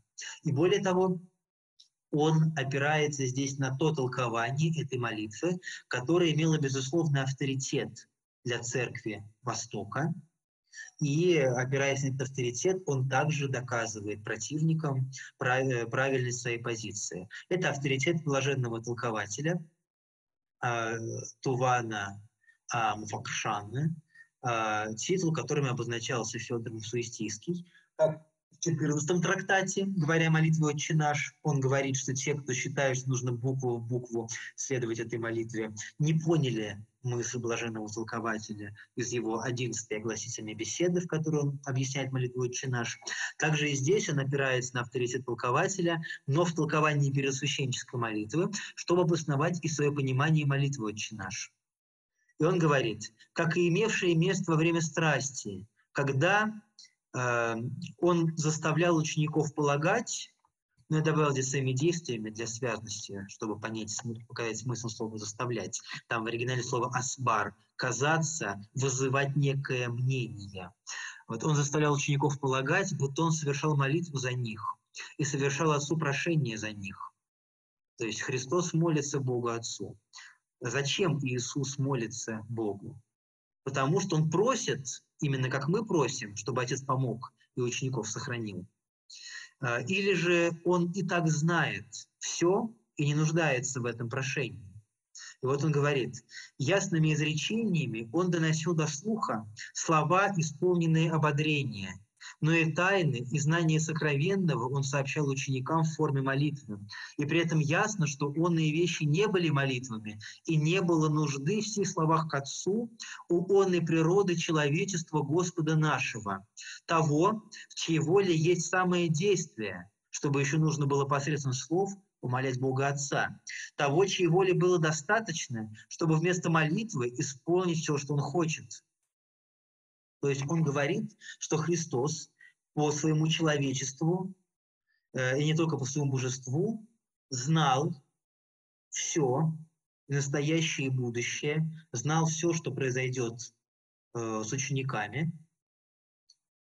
Э, ну, здесь э, это, это, этот момент очень интересен с христологической точки зрения, хотя я думаю, что этот момент э, не является специфическим а, для халкидонской позиции, потому что для того понимания единения, которое выражено в постановлении собора 612 года или в книге «Единение», из этого понимания тоже следует, что человеческая природа Христа в силу совершенного единства с Логосом, совершенного единства Слова, а, испытывает благодатные действия Бога и по человечеству тоже имеет познание всего. А, но интересно, что Исаак Сирин подчеркивает этот момент, специально ставя акцент на том, говоря не просто об Иисусе Христе, а специально говорит о проде человечества Господа нашего, говоря о той степени обожения, которое, э, которое человеческая природа получила во Христе. А, и для сирийских мистиков было важно подчеркнуть это состояние, потому что именно через Христа и только через Христа для них был возможен путь к единению с Богом.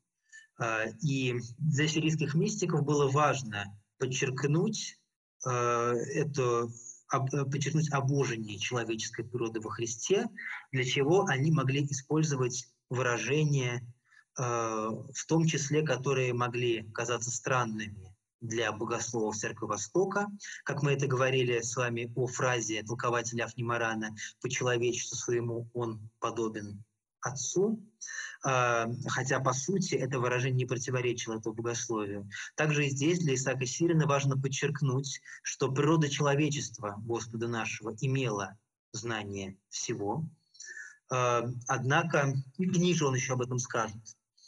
Вот, хотя сама по себе эта формулировка э, не должна была вызывать вопрос у богослов Церкви Востока, но было важно подчеркнуть степень этого единства. Точно так же, как Бехиша Камульский, например, говорит фразу, которая может показаться провокативной, о том, что не только Логос, но и Отец и Святой Дух поселились в человечестве Господа нашего.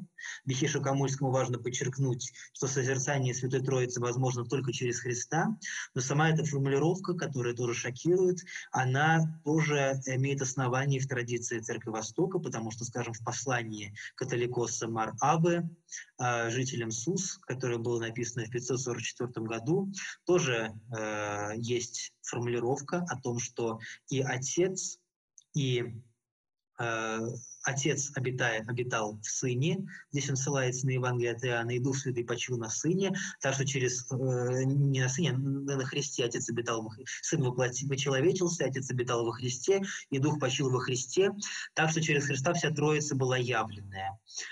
Э, и точно так же, например, более поздний автор Ишадад Мер, э, Мер, Мерский в комментарии на Луку тоже говорит о том, что и Отец, и Дух Святой почил э, на Сыне, имея в виду, что через Него было дано познание Троицы. Однако Бехиша Камульский – мистическое измерение. Да, для Мар-Аба было важно показать, что Бог научил всю Вселенную через Сына, А Бехишу Камульскому важно аскетизировать эту формулировку традиционную и показать, что через сына дается не только вероучительное, но и мистическое познание Троицы, созерцание божественного света, да то созерцание пятое, самое высокое, которое Евагрий Понтийский называл созерцанием Святой Троицы.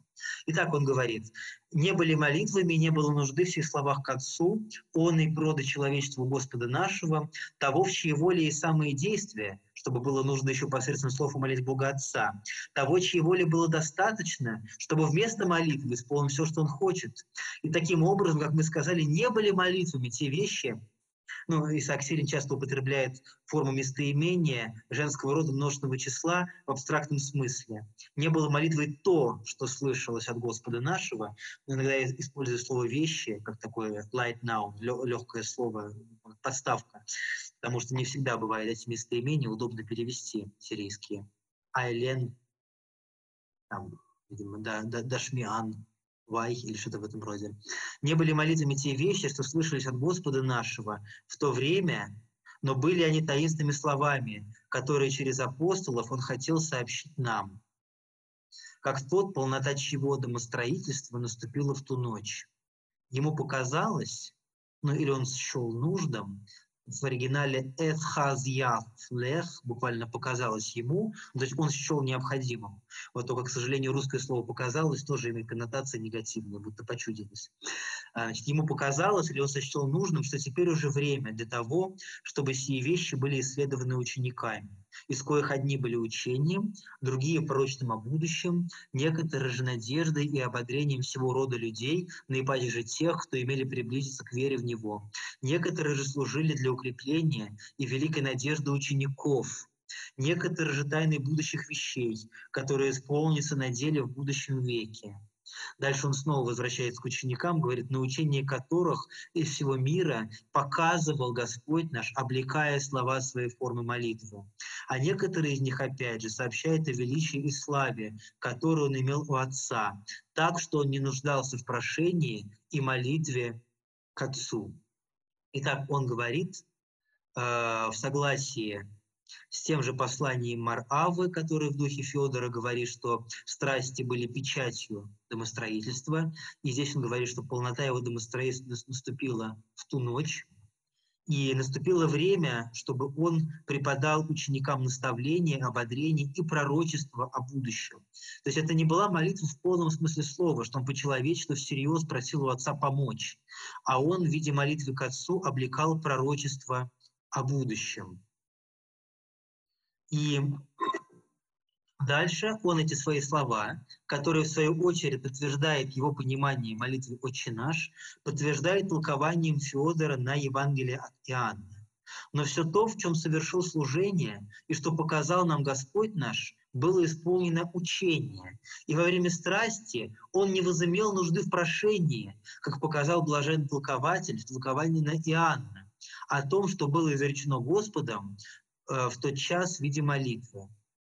Тот, кто листает эту книгу, то есть Евангелие от Иоанна, надлежит знать, что сие слова, сказанные в форме молитвы, суть пророчества о том, что имело свершиться с учениками и нам не надлежит исследовать ни форму их, ни изменения в способах их произнесения, ни, опять же, облик молитв, в котором они были сказаны. То есть ни формулировки, ни то, как и в каких обстоятельствах они сказаны, ни саму эту форму молитвы не надлежит исследовать, потому что это была не молитва в собственном смысле слова, а учение. И немного раньше в том же разделе, говоря в целом об устроении речений нашего э, жизнодавца, э, Махьяна, оживитель буквально, он говорит, сила толкования ясно показывает, что это было не прошение, но форма прошения. Говорит же он им слова молитвы по подобию притчи. То есть как притча была некой загадкой, которую нужно было решить, которая повествовала о совершенных вещах, так и молитва тоже была подобной притчей. А, а если кто-либо желает от их внешнего слышания судить о них просто, то он придет к выводу, буквально он найдет, что для большинства из них даже не было возможности быть произнесенными. Здесь Федор не отрицает историчность произнесения этих слов, а как раз наоборот, использует свой излюбленный аргумент против аллегористов.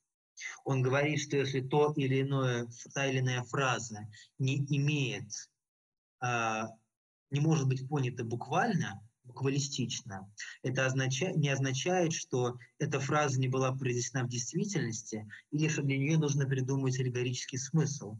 Просто эта буквальная фраза может быть понята метафорически, как об этом подробно говорит Федор Мапсуистийский в Э, предисловие к своему толкованию на 118-й псалом, предисловие, которое известно как трактат против аллегористов. Он там часто говорит, что очень многие фразы псалмов, которые, по мнению аллегористов, по мнению аллегористов нельзя понимать буквально, это просто метафора. Я фрагмент из этого трактата переводил для антологии, э, для духовных семинарий э, «Отцы и учители церкви в двух томах». Э, она издана уже, там, там есть э, основная часть этого трактата, которая его метод демонстрирует. Надо будет это выложить онлайн, но, может быть, кто-то уже выложил эту, эту антологию. Вот там метод Федора довольно подробно описан. И он говорит, что это как раз его ход мысли, что то, что не может быть понято буквально, в действительности все равно было произнесено. И не нужно придумать аллегорического смысла, а нужно понять, что это, возможно, метафора или притча или наставление. И вот он говорит, что Христос э, свои молитвы произносил для научения, э, и это как раз подтверждение того, что они действительно были произнесены. А если человек, э, не, не вдумываясь, пытается понять эти молитвы, он вдруг придет к выводу, что они и вовсе не были принесены по той или иной причине, например, потому что у Христа не было необходимости просить этого у Отца. А посему, в соответствии с тем, что указывает блаженный толкователь, можем опять же и мы понимать все учение Господа нашего.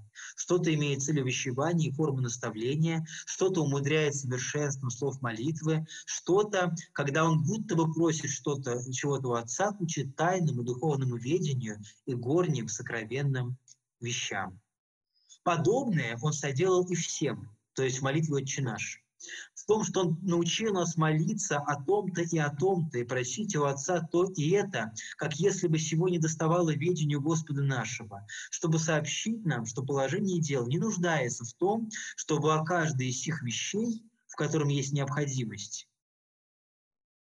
а, в которой значит, есть необходимость, мы по, назвать, по названиям их напоминали о Богу в молитве, напоминали Богу в молитве. То есть, чтобы напоминали Богу о хлебе, об искушениях и о прочем.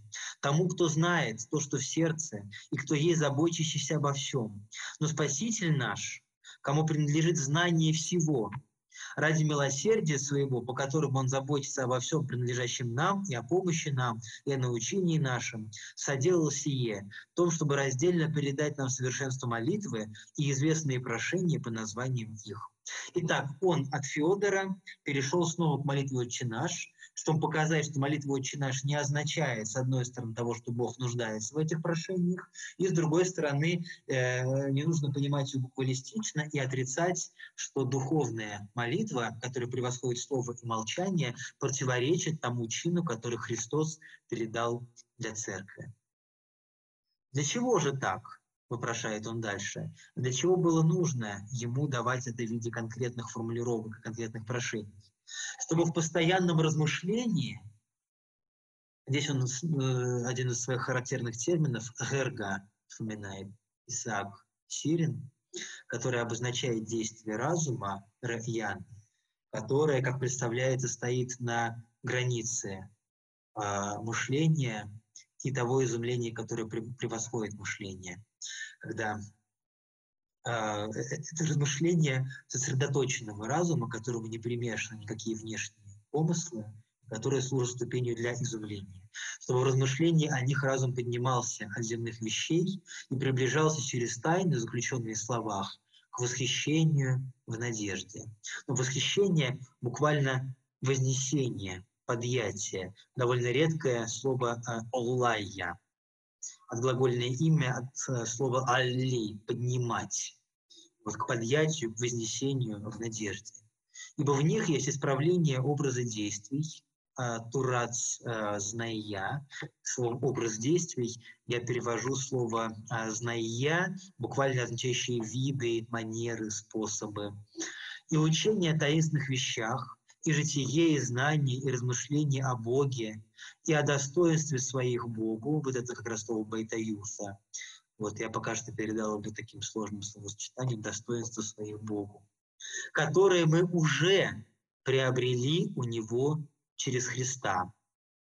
О Байтаюса Исаак Сирин говорит и в третьей мемре в толковании на молитву «Отче наш», говоря о том, что слова «да светится», э, что, что, что фраза «Отче наш», она как раз напоминает об этом достоинстве своих Богу, о сыновстве Бога, которое мы приобрели через Христа. Здесь в оригинале э, стоит вот такое написание, которое можно прочесть и как Кнайнан, э, форма претерита, которая может употребляться наряду с Кнайн, мы приобрели, и форма настоящего времени Кненнан мы имеем.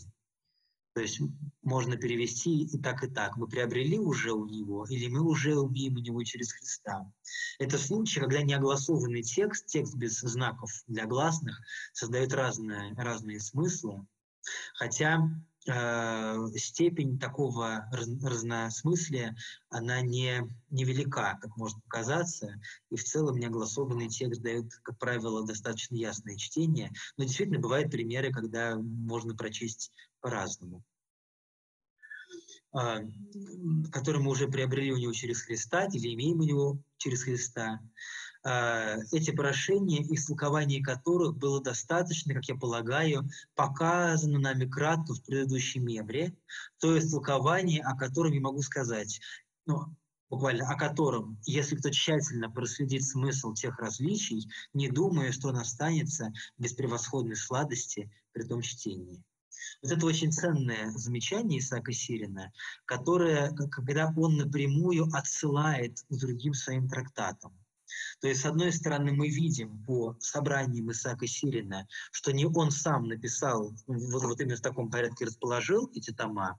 На пять томов Исаака Сирина, три изданных тома Исаака Сирина, это не как а, четыре тома «Войны и мир», а, это Э, ну, или это не как, например, э, разделение на книги сознательно предпринимаемые авторами, а это не как не как четыре книги о началах, да, э, а оно было составлено уже его учениками. То есть есть свои основания для этого. Из написаний мы можем делать такие выводы. И э, мы, в частности, видим это из того, что тома содержит общие трактаты. Третий том содержит 22 слово первого тома о духовной молитве и два трактата из второго тома. Второй том содержит трактаты из первого тома. То есть ясно, что э, это не сочинение, не часть одного и того же сочинения, написанные подряд, а это коллекция, собрание, так их принято называть собраниями. При том, что мы понимаем, что, видимо, ученики составили это, мы вместе с тем интересно найти отсылки в одних его трактатах к другим трактатам. И вот, в частности, здесь мы видим, что рядом поместили два трактата, которые действительно были написаны как двухчастные сочинения. В предыдущем мемре, или в предыдущем слове но я пока сохранил название оригинальное, как обозначение жанра, было показано нами кратко, да, вот толкование каждого из прошений, которые мы сами разбирали 20 апреля. То есть толкование, да, о котором можно сказать, что если тщательно прошли смысл тех различий, то есть отдельных прошений, молитвы «Отче наш», не думаю, что находится, останется без превосходной сладости при том чтении. Ну, по чтениям Корияна э, может пониматься чтение Священного Писания. То есть не то, чтобы Исаак Сир на своем трактате говорит, что его читатель не останется без сладости, а он имеет в виду совместное размышление о чтении, о цитатах из Священного Писания. А сейчас нам осталось только кратко сказать об общем смысле этой мемры. То есть он теперь, э, размышляя об общем значении молитвы, возвращается к той мемре и хочет ее резюмировать. А, и помышлением зайти к началу сочинения, и цель, установленную нами в нем, ясно и быстро собрать воедино. Начало сочинения, если он говорит о третьей мемре, то это его слова о размышлении о Боге, постоянной молитвы, совершаемые в нем, и далее размышление о совершенной молитве, о котором он говорит. Начало третьего трактата – это размышление о Боге, которое приводит к постоянной молитве и которое приводит к возвышенному представлению о Боге, которое, в свою очередь, вызывает изумление и которое направляет молитву, делая ее превышающей причины внешние обстоятельства. А начало этого трактата – это то, что подлинные молитвы – эти ощущения, бывающие в Боге, с которым, то есть с ощущением, разум пребывает не через прошение, но совершенство любви. Как представляется, когда здесь он говорит, что мы говорим об общем смысле этой мемры, и помышлением восходим к началу сочинения, он, я думаю, говорит об общем смысле мемра молитвы «Чинаш», а о начале сочинения, видимо, имеет в виду текущую мемру четвертую, потому что именно там он говорит о совершенстве любви и о подлинной молитве, превышающей слова, о чем он будет говорить дальше. Поэтому, видимо, под началом сочинения, э, сочинения Шарба, он понимает как раз именно начало этого трактата текущего. И дальше вот он дает это резюме своего учения о молитве. Итак, когда, когда кто-либо примет дар духа к тому, чтобы изумляться теми вещами, которые постигаются через помышление, ум во время молитвы в наибольшей мере сдерживается от того, чтобы заботиться о прошениях о чем-либо. Слово э, «месдне» означает «покоряется», «подчиняется», и также она имеет значение терпеть, э, претерпевать нечто. Вот я пока что, чтобы, поскольку по-русски не скажешь, покоряется от того, чтобы заботиться, да, то есть имеется в виду, что оно подчиняется, охватывается и больше не заботится о прошениях. Я пока что использовал слово «сдерживается», которое, с одной стороны, содержит некоторые вот э, семы оттенки смысла, связанные с терпением, а с другой стороны позволяет синтаксически связать с предлогом «от». Итак, во время молитвы разум подчиняется и сдерживается от того, чтобы заботиться о прошениях о чем-либо. Потому, когда он получит дар к изумлению, он уже ни о чем не просит. Ведь все желание его увядает через откровение. И вместо, то есть он больше ничего не хочет, ни о чем ему не хочется просить, кроме самого этого состояния изумления. И вместо всего этого наполняет его онное духовное знание тех вещей, познание сокровенности которых он приемлет в откровении помышления. Вот здесь как раз это сложный случай, когда, с одной стороны, когда э, словами знания и познания я передаю одно и то же слово «изалса», то есть его наполняет духовное знание того, э, познание чего, да, познание сокровенной стороны чего он приемлет в откровении помышления.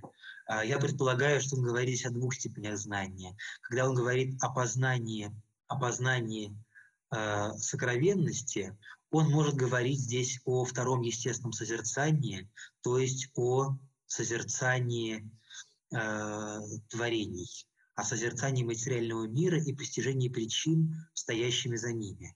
О втором естественном созерцании он упоминает в начале 26-го трактата первого тома, когда дает определение развлечения. Мы о добродетели развлечения говорили с вами в прошлый раз, говоря об Афнимаране, и отмечали два, две его степени. С одной стороны, понимание смысла телесного делания, а с другой стороны, развлечение помышлений и духовных тайн.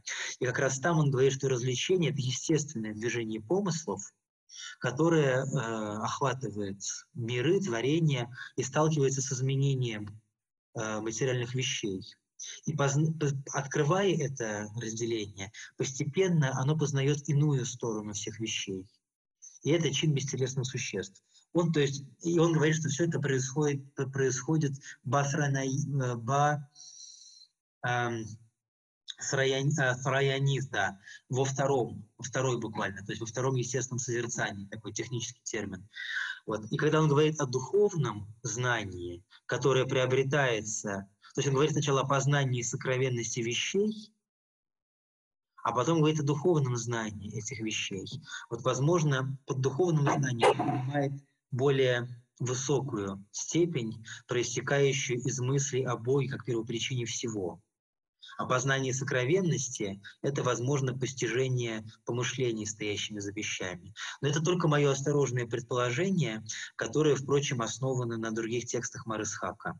То есть в 26-м трактате первого тома по сирийской версии тоже из тех, который на русский язык не переведен, он говорит сначала о созерцании Бахраяниста, во втором естественном созерцании, о, о понимании э, иной части э, потребления всех вещей, а заканчивает трактат размышления божественной сущности. Возможно, здесь он тоже говорит об этих двух степенях, поэтому слово «изавса» употребляет двояко. Потому что, иначе получается замкнутый круг. Выполняет знание того, знание чего он получает. Вот. Но это, э, это пока что рабочая гипотеза, э, и необходимо будет сделать комментарий к этому месту. И он прекращает то, что связано с валением души его, и успокаивается только в непостижимом. Э, ля мездаркан, мездаркан яса в оригинале, да, форма женского рода множественного числа, в непостижимых вещах. Только там он получает свое успокоение – а, превыше слов и молчания. И молитва сия стоит в том, чтобы изумляться одним лишь Богом, сообразно чину тех духовных существ, что пребывают на небесах, и сообразно будущему веку. Эта идея постоянно Саксин повторяет, молчание тайны будущего века, да, изумление – это состояние будущего века.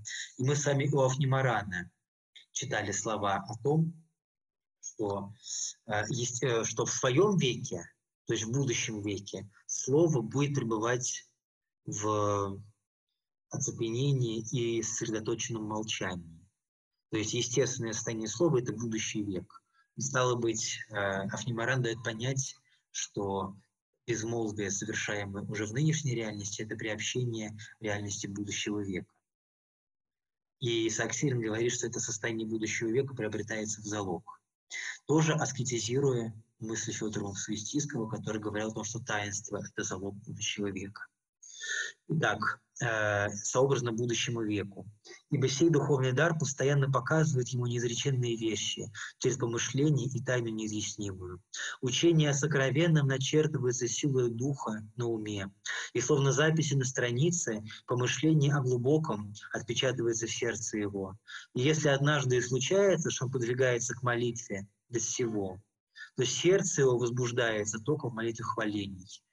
Глагол «навах» означает восходить, подниматься, приходить движение, а, возбужденное состояние. А, имеет значение возникать. Но вот здесь как бы сердце приходит в состояние возбуждения. То есть даже если человек и помимо этого изумления произносит некую молитву, то это только молитва благодарения, молитва хваления, а не молитва прошения.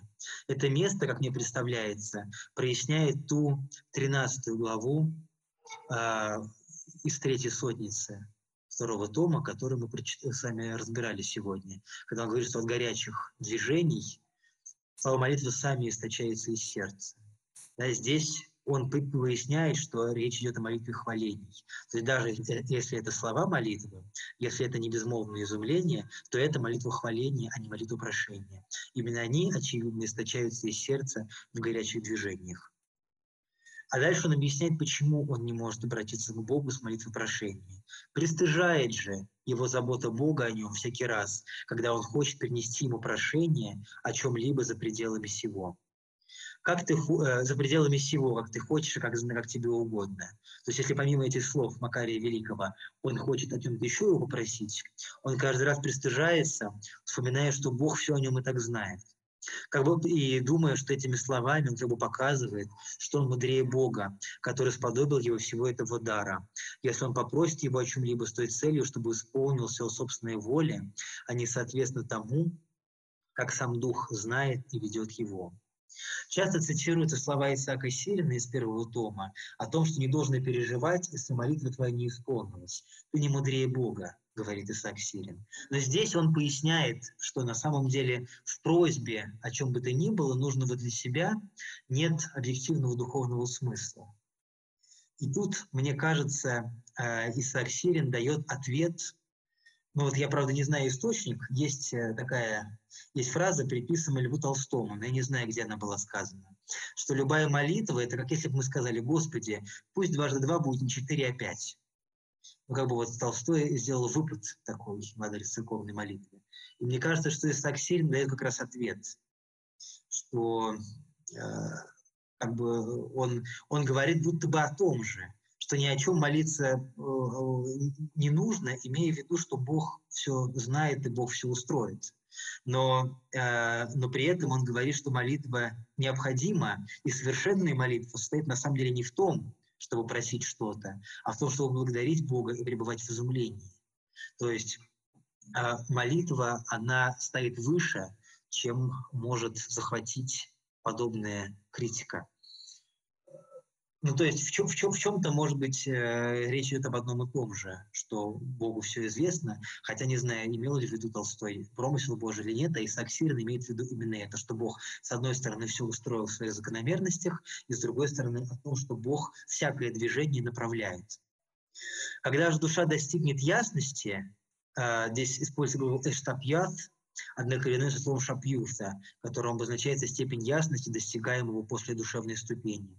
То лишь только встретить на какой-либо предмет размышления, здесь слово «шарба» имеет значение трактат и история, и вопрос для обсуждения, и повод для обсуждения о Боге, тотчас же разум увлекается к молчанию, и возникает в нем духовное рвение, ресха, буквально ферментация, такое вот внутреннее вскипание, как вот от закваски бывает, поднимается тесто, такое внутреннее движение рвения.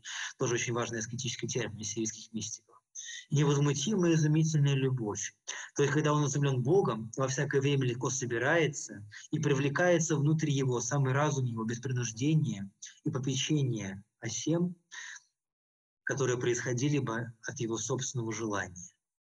То есть в состоянии ясности, которое достигается если смотреть на другие места Исаака Сирина и у других сирийских мистиков, э, в качестве э, вершины второй ступени, душевной ступени, когда человек уже прошел состояние созерцания э, телесных, созерцания бестелесных, то в этом состоянии любой предмет размышления о Боге тотчас вызывает в нем безмолвие и изумление. Как Иосиф Хазая говорит о своем опыте – трактате о молитве вместе ясности. Он говорит, что лишь только я подумаю о величии, которое достигло человеческой природы во Христе, тотчас охватывает меня состояние изумления и безмолвия. Если это со мной происходит, немощным человеком, то что говорит о тех, которые в полной мере достигли этого состояния ясности? Вот говорит об этом в своем трактате о молитве вместе ясности. Она доступна в сети, тоже версия этого текста, очень важна для понимания э, учения сирийских мистиков. То есть только он об этом подумает, как уже охватывает его эта любовь. И он, э, когда он изумлен Богом, во всякое время легко собирается и привлекается внутрь его самый разум его, без принуждения, попечения о всем, что произошло бы его собственного желания. Э, да будет вожделенно те почти сие, о возлюбленный мой, заботящийся о чистоте души. Да не будешь ты быстро переводиться в движение яростью по причине всех тленных вещей, а, и вот дальше он говорит о том, что препятствует достижению этой чистоты. Да, чистота души – это первая ступень, ясность – это вершина второй ступени. И вот от высоких размышлений об изумлении он спускается дальше к наставлению, которое касается телесного этапа. Говорит о том, что нужно для достижения чистоты души. Как и в другом месте, во втором томе он говорит, что я буду говорить тебе и об искушениях, а не только одной сладости, чтобы не перекормить тебя сладким. Сирийские мистики любили вспоминать пословицу, которая, видимо, имела хождение в Месопотамии в это время. Тот, кто убивает сына медом, ничуть не лучше того, кто убивает его ножом. Вот, и Сарсирин этому разбавляет размышления об изумлении и высоких степенях, размышлениям о проблемах, которые стоят на телесном и душевном этапе. И вот об этих проблемах, этим проблемам посвящен заключительный короткий раздел этого трактата, который сейчас, тогда в ближайшие пять минут мы охватим с вами, поскольку время подошло. А, и вот он говорит, э, да не будешь ты быстро приводиться в движение яростью по причине тленных вещей, то есть не поддавайся раздражительности. Ближнего же своего цени больше, чем наличие или исчезновение того, что, чем, чем то наличие или исчезновение чего определяет случай, то есть земные вещи. Случай ГЗШ – это важный концепт для Исаака Сирина. Есть трактат 20, 23 э, первого тома, тоже по сирийской версии, тоже он не вошел в русский перевод, а, в котором он, э, трактат этот называется «О цели слова об истинном знании». Кажется, так он. Сейчас я точно название прочитаю. Да, о цели беседы о познании истины. Вот. Или о цели беседы об истинном знании. Хотя беседа об истинном знании есть у него в другом месте, в первом томе, есть во втором томе. То есть он, видимо, написал резюме к одному из своих трактатов на эту тему. И дальше он размышляет, что в мире всюду происходят какие-то гезши, случаи, обстоятельства. Мир наполнен случаями. Человек на эти случаи не может повлиять. Но при этом Исаак Сирин противопоставляет случай Гезша и случайность Ширма. Он говорит о том, что у любого случая есть направитель.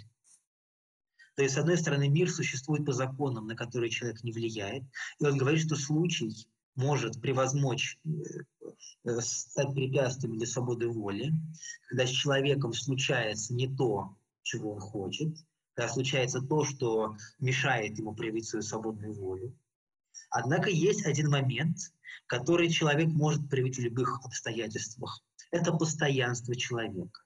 И Исаак Сирин говорит в этом 23-м трактате, что случай не подпадает под категорию награды. Случай – это не поступок. Это то, что является проявлением внешних закономерностей. Для человека это обстоятельства случайны, но при этом Бог направляет это обстоятельство в ту или в другую сторону. Такая антиномия божественного промышления и естественного движения мира. Но при этом человек во всех случающихся с ним обстоятельствах может сохранить постоянство. И это постоянство и есть его подлинное делание. Это обстоятельство подпадает под категорию этической оценки, и как говорит Исаак подпадает под награду, ну, имея в виду не то, что человек стремится к награде, как бы его учению это чуждо, а то, что это подпадает в категорию поступка, этически значимого действия. И он говорит, что при любых случаях человек свое постоянство может сохранить. Это невозможно до конца в земном веке, подверженном склонности, но э, намерение человек всегда имеет возможность проявить. Намерение не поддаваться действию обстоятельств и не менять своего внутреннего отношения к Богу и ближнему под давлением обстоятельств.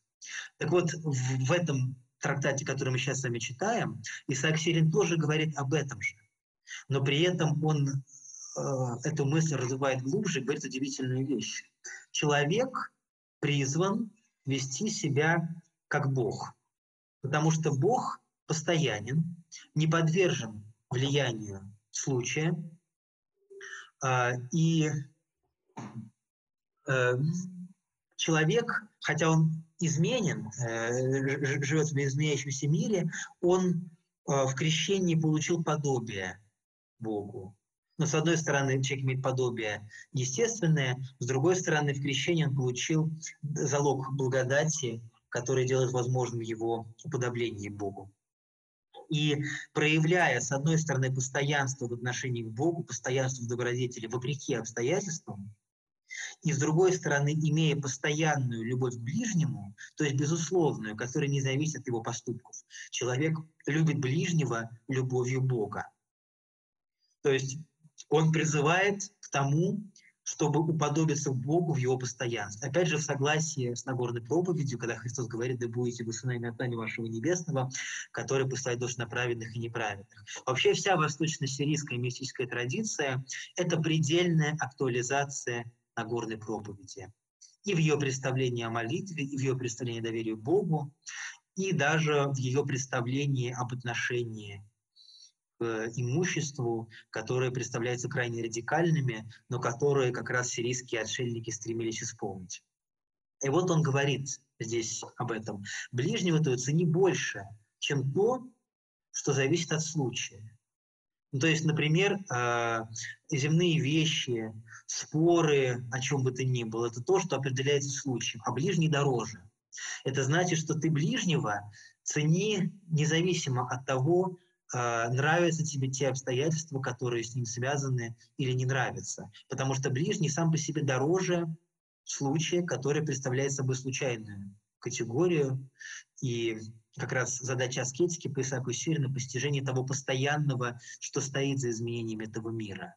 Вот. И в идеале это мистическое постижение помышлений, но уже на этапе чистоты этому постоянству можно приучаться, воспитывая в себе равные отношения ко всему. И он говорит как раз дальше об этом. Не испытывая никому ни любви, ни ненависти по причине его образа действий, но самую, ну вот здесь слово «кнома» сирийское, которое можно перевести как «индивид». Кнома — это природность, так говорит Марашаяв второй. А кнома – это конкретное проявление природы. Но это не вполне греческая ипостась, потому что греческая ипостась совпала также со словом «лицо», а сейчас его часто переводят как «личность», а в слово «кнома» это не входит. Кнома – это самость. Вот, то есть как бы люби его самого, превыше самого его люби, превыше исследования образа действий, как Бог.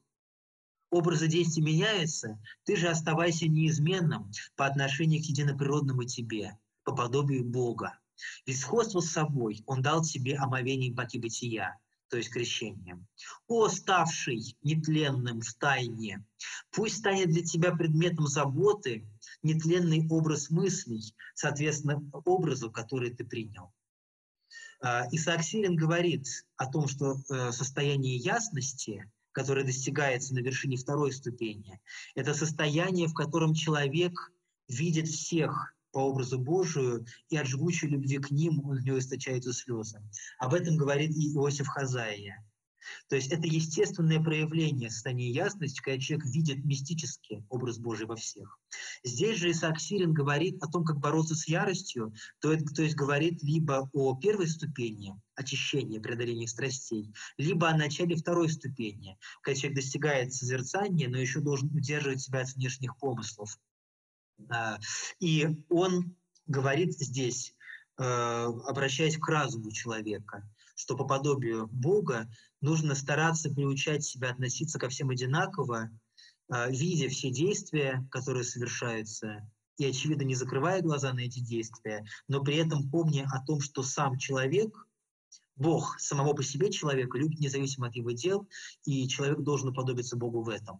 То есть он говорит, с одной стороны, о мистической любви ко всем, которая возникает в состоянии ясности сама собой, когда человек постигает природу свою и других людей и о которой говорит Иосиф Хазая в Лаваховедении, что подлинная любовь ко всем людям возникает только в состоянии созерцания суда и промысла. То есть на третьем и на четвертом Э, ступенях созерц... в третьем и в четвертом созерцании, на рубеже второй и третьей ступени, духовной, душ... душевной и духовной. Но с другой стороны, Исаак Сирин говорит вот об этом делании, о размышлении о подобии Бога, которое возможно и на более ранних ступенях. Это одна важная мысль. И вторая важная мысль, что он говорит здесь о том, что человек получает в крещении задаток, который он должен себе взрастить. И вот у Иосифа Хазаи есть трактат о пяти признаках действия Святого Духа, которого ты получил в крещении точнее, это не самостоятельный трактат, а это отрывок из его э, книги «Вопросов и ответов», который переписывался самостоятельно в монашеских антологиях. Э, этот текст доступен онлайн. Мы, когда с Александром Преображенским публиковали его на портале Богослов.ру, в еще старом портале, и сейчас он стал доступен. Вот, Иосиф Хазайя о пяти знамениях действия Святого Духа. И он там говорит, что одно из знамений действия Святого Духа, которого ты получил в крещение. Это то, что ты ко всем людям, всех людей видишь по образу Божию. И ты не в состоянии подумать плохо ни о ком. То есть э, для него это естественное развитие того дара, который человек получает в крещении. А здесь это еще призыв Исаака Сея на более ранней ступени. «О, ставший нетленным в тайне», а может быть и в таинстве, слово «разум» можно перевести как таинство. То есть как получивший вот это вот сходство с Богом, этот, этот задаток в омовении паки бытия, то есть в крещении. Пусть станет для тебя предметом заботы нетленный образ мыслей, то есть образ мыслей, который не, подвиг, не, под, не подвергается изменению, соответственно, образу, который ты принял. Это тот задаток, стремясь к которому человек достигает того состояния, о котором говорит Иосиф Хазайя, и о котором Исаак Сирин говорит в других местах. Например, а, в 71-м трактате первого тома. Дары, преобразующие тамочную область, но слово «там», «тамман» указывает на будущий век традиционно. Вот «бес тамман», буквально «дом там», дом того, что там, то есть тамошняя область, есть будущий век. Эти дары преобразующие, да, которые мы получаем здесь в качестве залога, ты вожделеешь получить. Но то, что он приносит естество к подобию, к уподоблению Богу, кажется трудным. То есть вот он говорит о начале пути, когда к уподоблению Богу нужно себя еще принуждать. Сейчас же я приведу тебя к той, что есть матерь делания в нашей душе. Более всего да будет у тебя забота о сладости. Все духовные и телесные добродетели она воскрешает в тебе. В тишину помыслов она поставляет тебя непрестанно. Для слова «сладость» здесь стоит в оригинале слово «басимуса» – услаждение, удовольствие. И это замечательно. И Савсирин говорит, сейчас я покажу тебе матерь делания, вершину добродетелей. И он говорит, что этой вершиной является удовольствие. То есть сама по себе мысль понятна, что э, христианин стремится к радости пребывания с Богом. Но постановка вопроса очень нетривиальна. Вот, хотя и, и в других традициях мне это встречалось, мне впечатлило письмо одной из учениц, Иоанна Кассиана Римлянина, которая писала, что она цель своей монашеской жизни видит в удовольствии и дальше подробно описывает, какое счастье доставляет ей изучение Библии. То есть он говорит, что матерь делания – это удовольствие, это наслаждение. И она воскрешает все духовные телесные добродетели. То есть он актуализирует это представление о том, что э, цель подвижничества и цель христианства – это радость, и что это религия радости. В тишину помыслов она поставляет тебя непрестанно. Э, и дальше он показывает, что это удовольствие, за ним стоит огромная духовная работа и важные прям, духовные изменения. А, ну, не духовная, а, правильно сказать, внутренняя. Ведь она и знак бесстрастия души. Сладость и знак снисходительности, снисходительный же плод смирения. Если кто не снизойдет с высоты мудрования своего, невозможно, чтобы он явился сладостным по отношению ко всем встречающимся ему. То есть, если человек зациклен на, своих, на своем образе мыслей, э, то он, э, если он не преодолел замкнутость на себе, он не сможет вот эту самую благостность по отношению к всем проявить. То есть на самом деле должно стоять смирение в основании этого счастья, которое человек испытывает по отношению ко всем.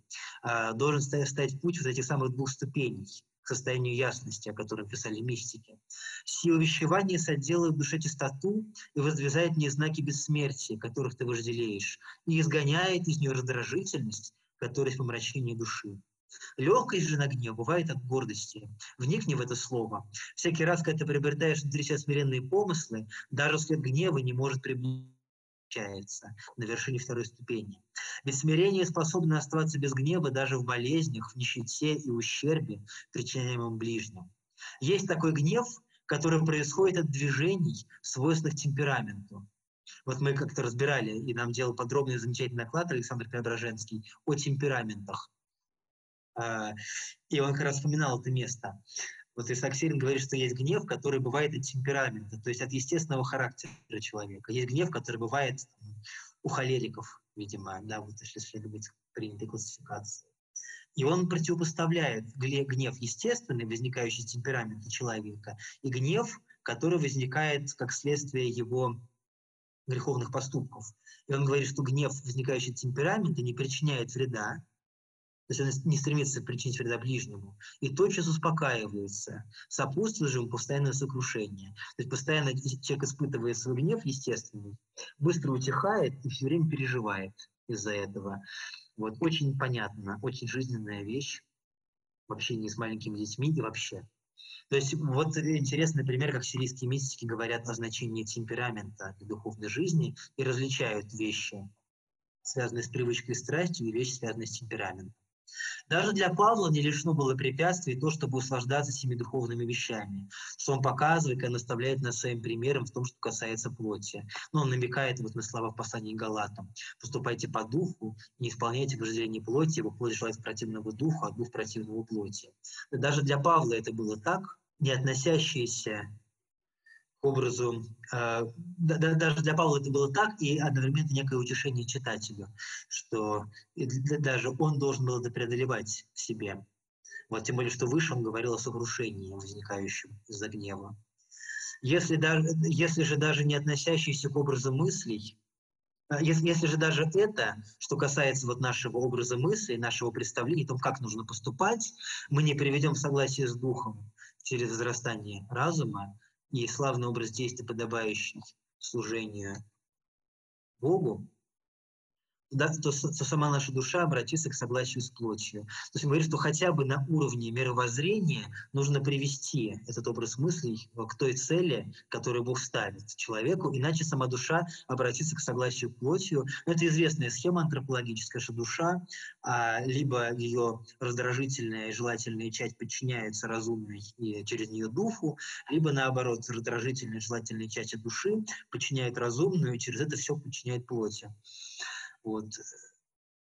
Даже если эта душа богата возвышенными помыслами о чтении телесного труда. Благодать же духа не телом приемлется, но сердцем. То есть он говорит здесь о том, что телесного труда недостаточно для этого, нужно понимать его цели. И действие познается внутренними членами души и умом. Ибо необходимо, чтобы мы украшались внутри, это ссылка на первое послание Петра, внутри, то есть там, где мы ожидаем принять Христа важная мысль о том, что встреча со Христом происходит внутри, поэтому и внутреннее делание необходимо, а для внешнего делания необходимо добродетель развлечения, о котором мы говорили сами в прошлый раз, читая Афнимарана, которое на начальном этапе как раз и заключается в том, чтобы понимать цель для каждого телесного труда, который не является самоценными. Вот на этих словах, которые тоже служат своего манифестом для традиции, он завершает свой четвертый трактат. И на этом мы завершили э, разбор учения Исаака Сирийной молитвы, изложенного в третьем и четвертом трактатах третьего тома, в четырнадцатом трактате второго и некоторых других, да, в том числе в его сотницах. Большое вам спасибо. Благодарю вас. Сегодня очень нас насыщенно получилось, насыщеннее, чем обычно. Надеюсь, что я вас не очень утомил. Вот. И, э, как обычно, прошу э, писать на почту лаборатории какие-то вопросы и пожелания. Но если сейчас, если есть возможность, да, у нас, если, если есть возможность подождать еще несколько минут, наверное, можем обсудить какие-то вопросы. Вот, либо можем это перенести на следующую нашу встречу.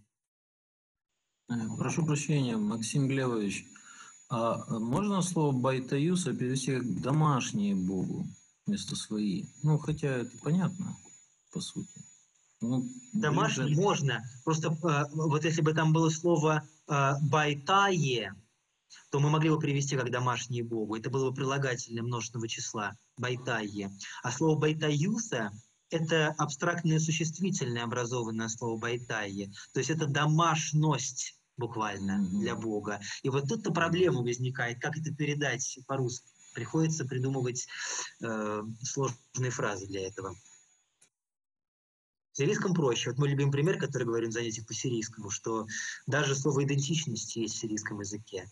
Вот ги казги это значит тот же самый, буквально это, гу кадгу это тот же самый, ги казги та же самое, а ги кадги юса это тоже самость, то есть идентичность. То есть в сирийском, как и в акадском, при помощи язык скут можно любое абстрактное слово образовать. Вот, а в русском языке довольно трудно передавать. А, вот от Александра Сиротинина сообщение а, в чат, угу. где он говорит про термин а, смешения музага и хультана. Может ли его источник быть в Макариевском корпусе, да, либо у Григория Богослова, Григория Низкого или в ефоретическом контексте? Вот это, это очень важный вопрос. Я тогда действительно мы должны искать источник каких-то терминов, в том числе таких, которые могли бы, э, которые формально противоречат постановлениям э, или воззрение богослов Церкви Востока в более ранних источниках. Как я сказал, для Музага я нашел источник в водах Соломона. Для Макарьевского корпуса и в течение Григориях я посмотрю. А, это мне надлежит проверить. Что касается евхаристического контекста, то я этого термина не встречал.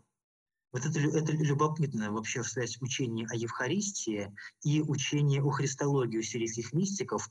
Но с Евхаристией там очень сложная ситуация, потому что у сирийских мистиков, в принципе, было своеобразное понимание тела Христова после воскресения, которое они созерцали как безвидный свет.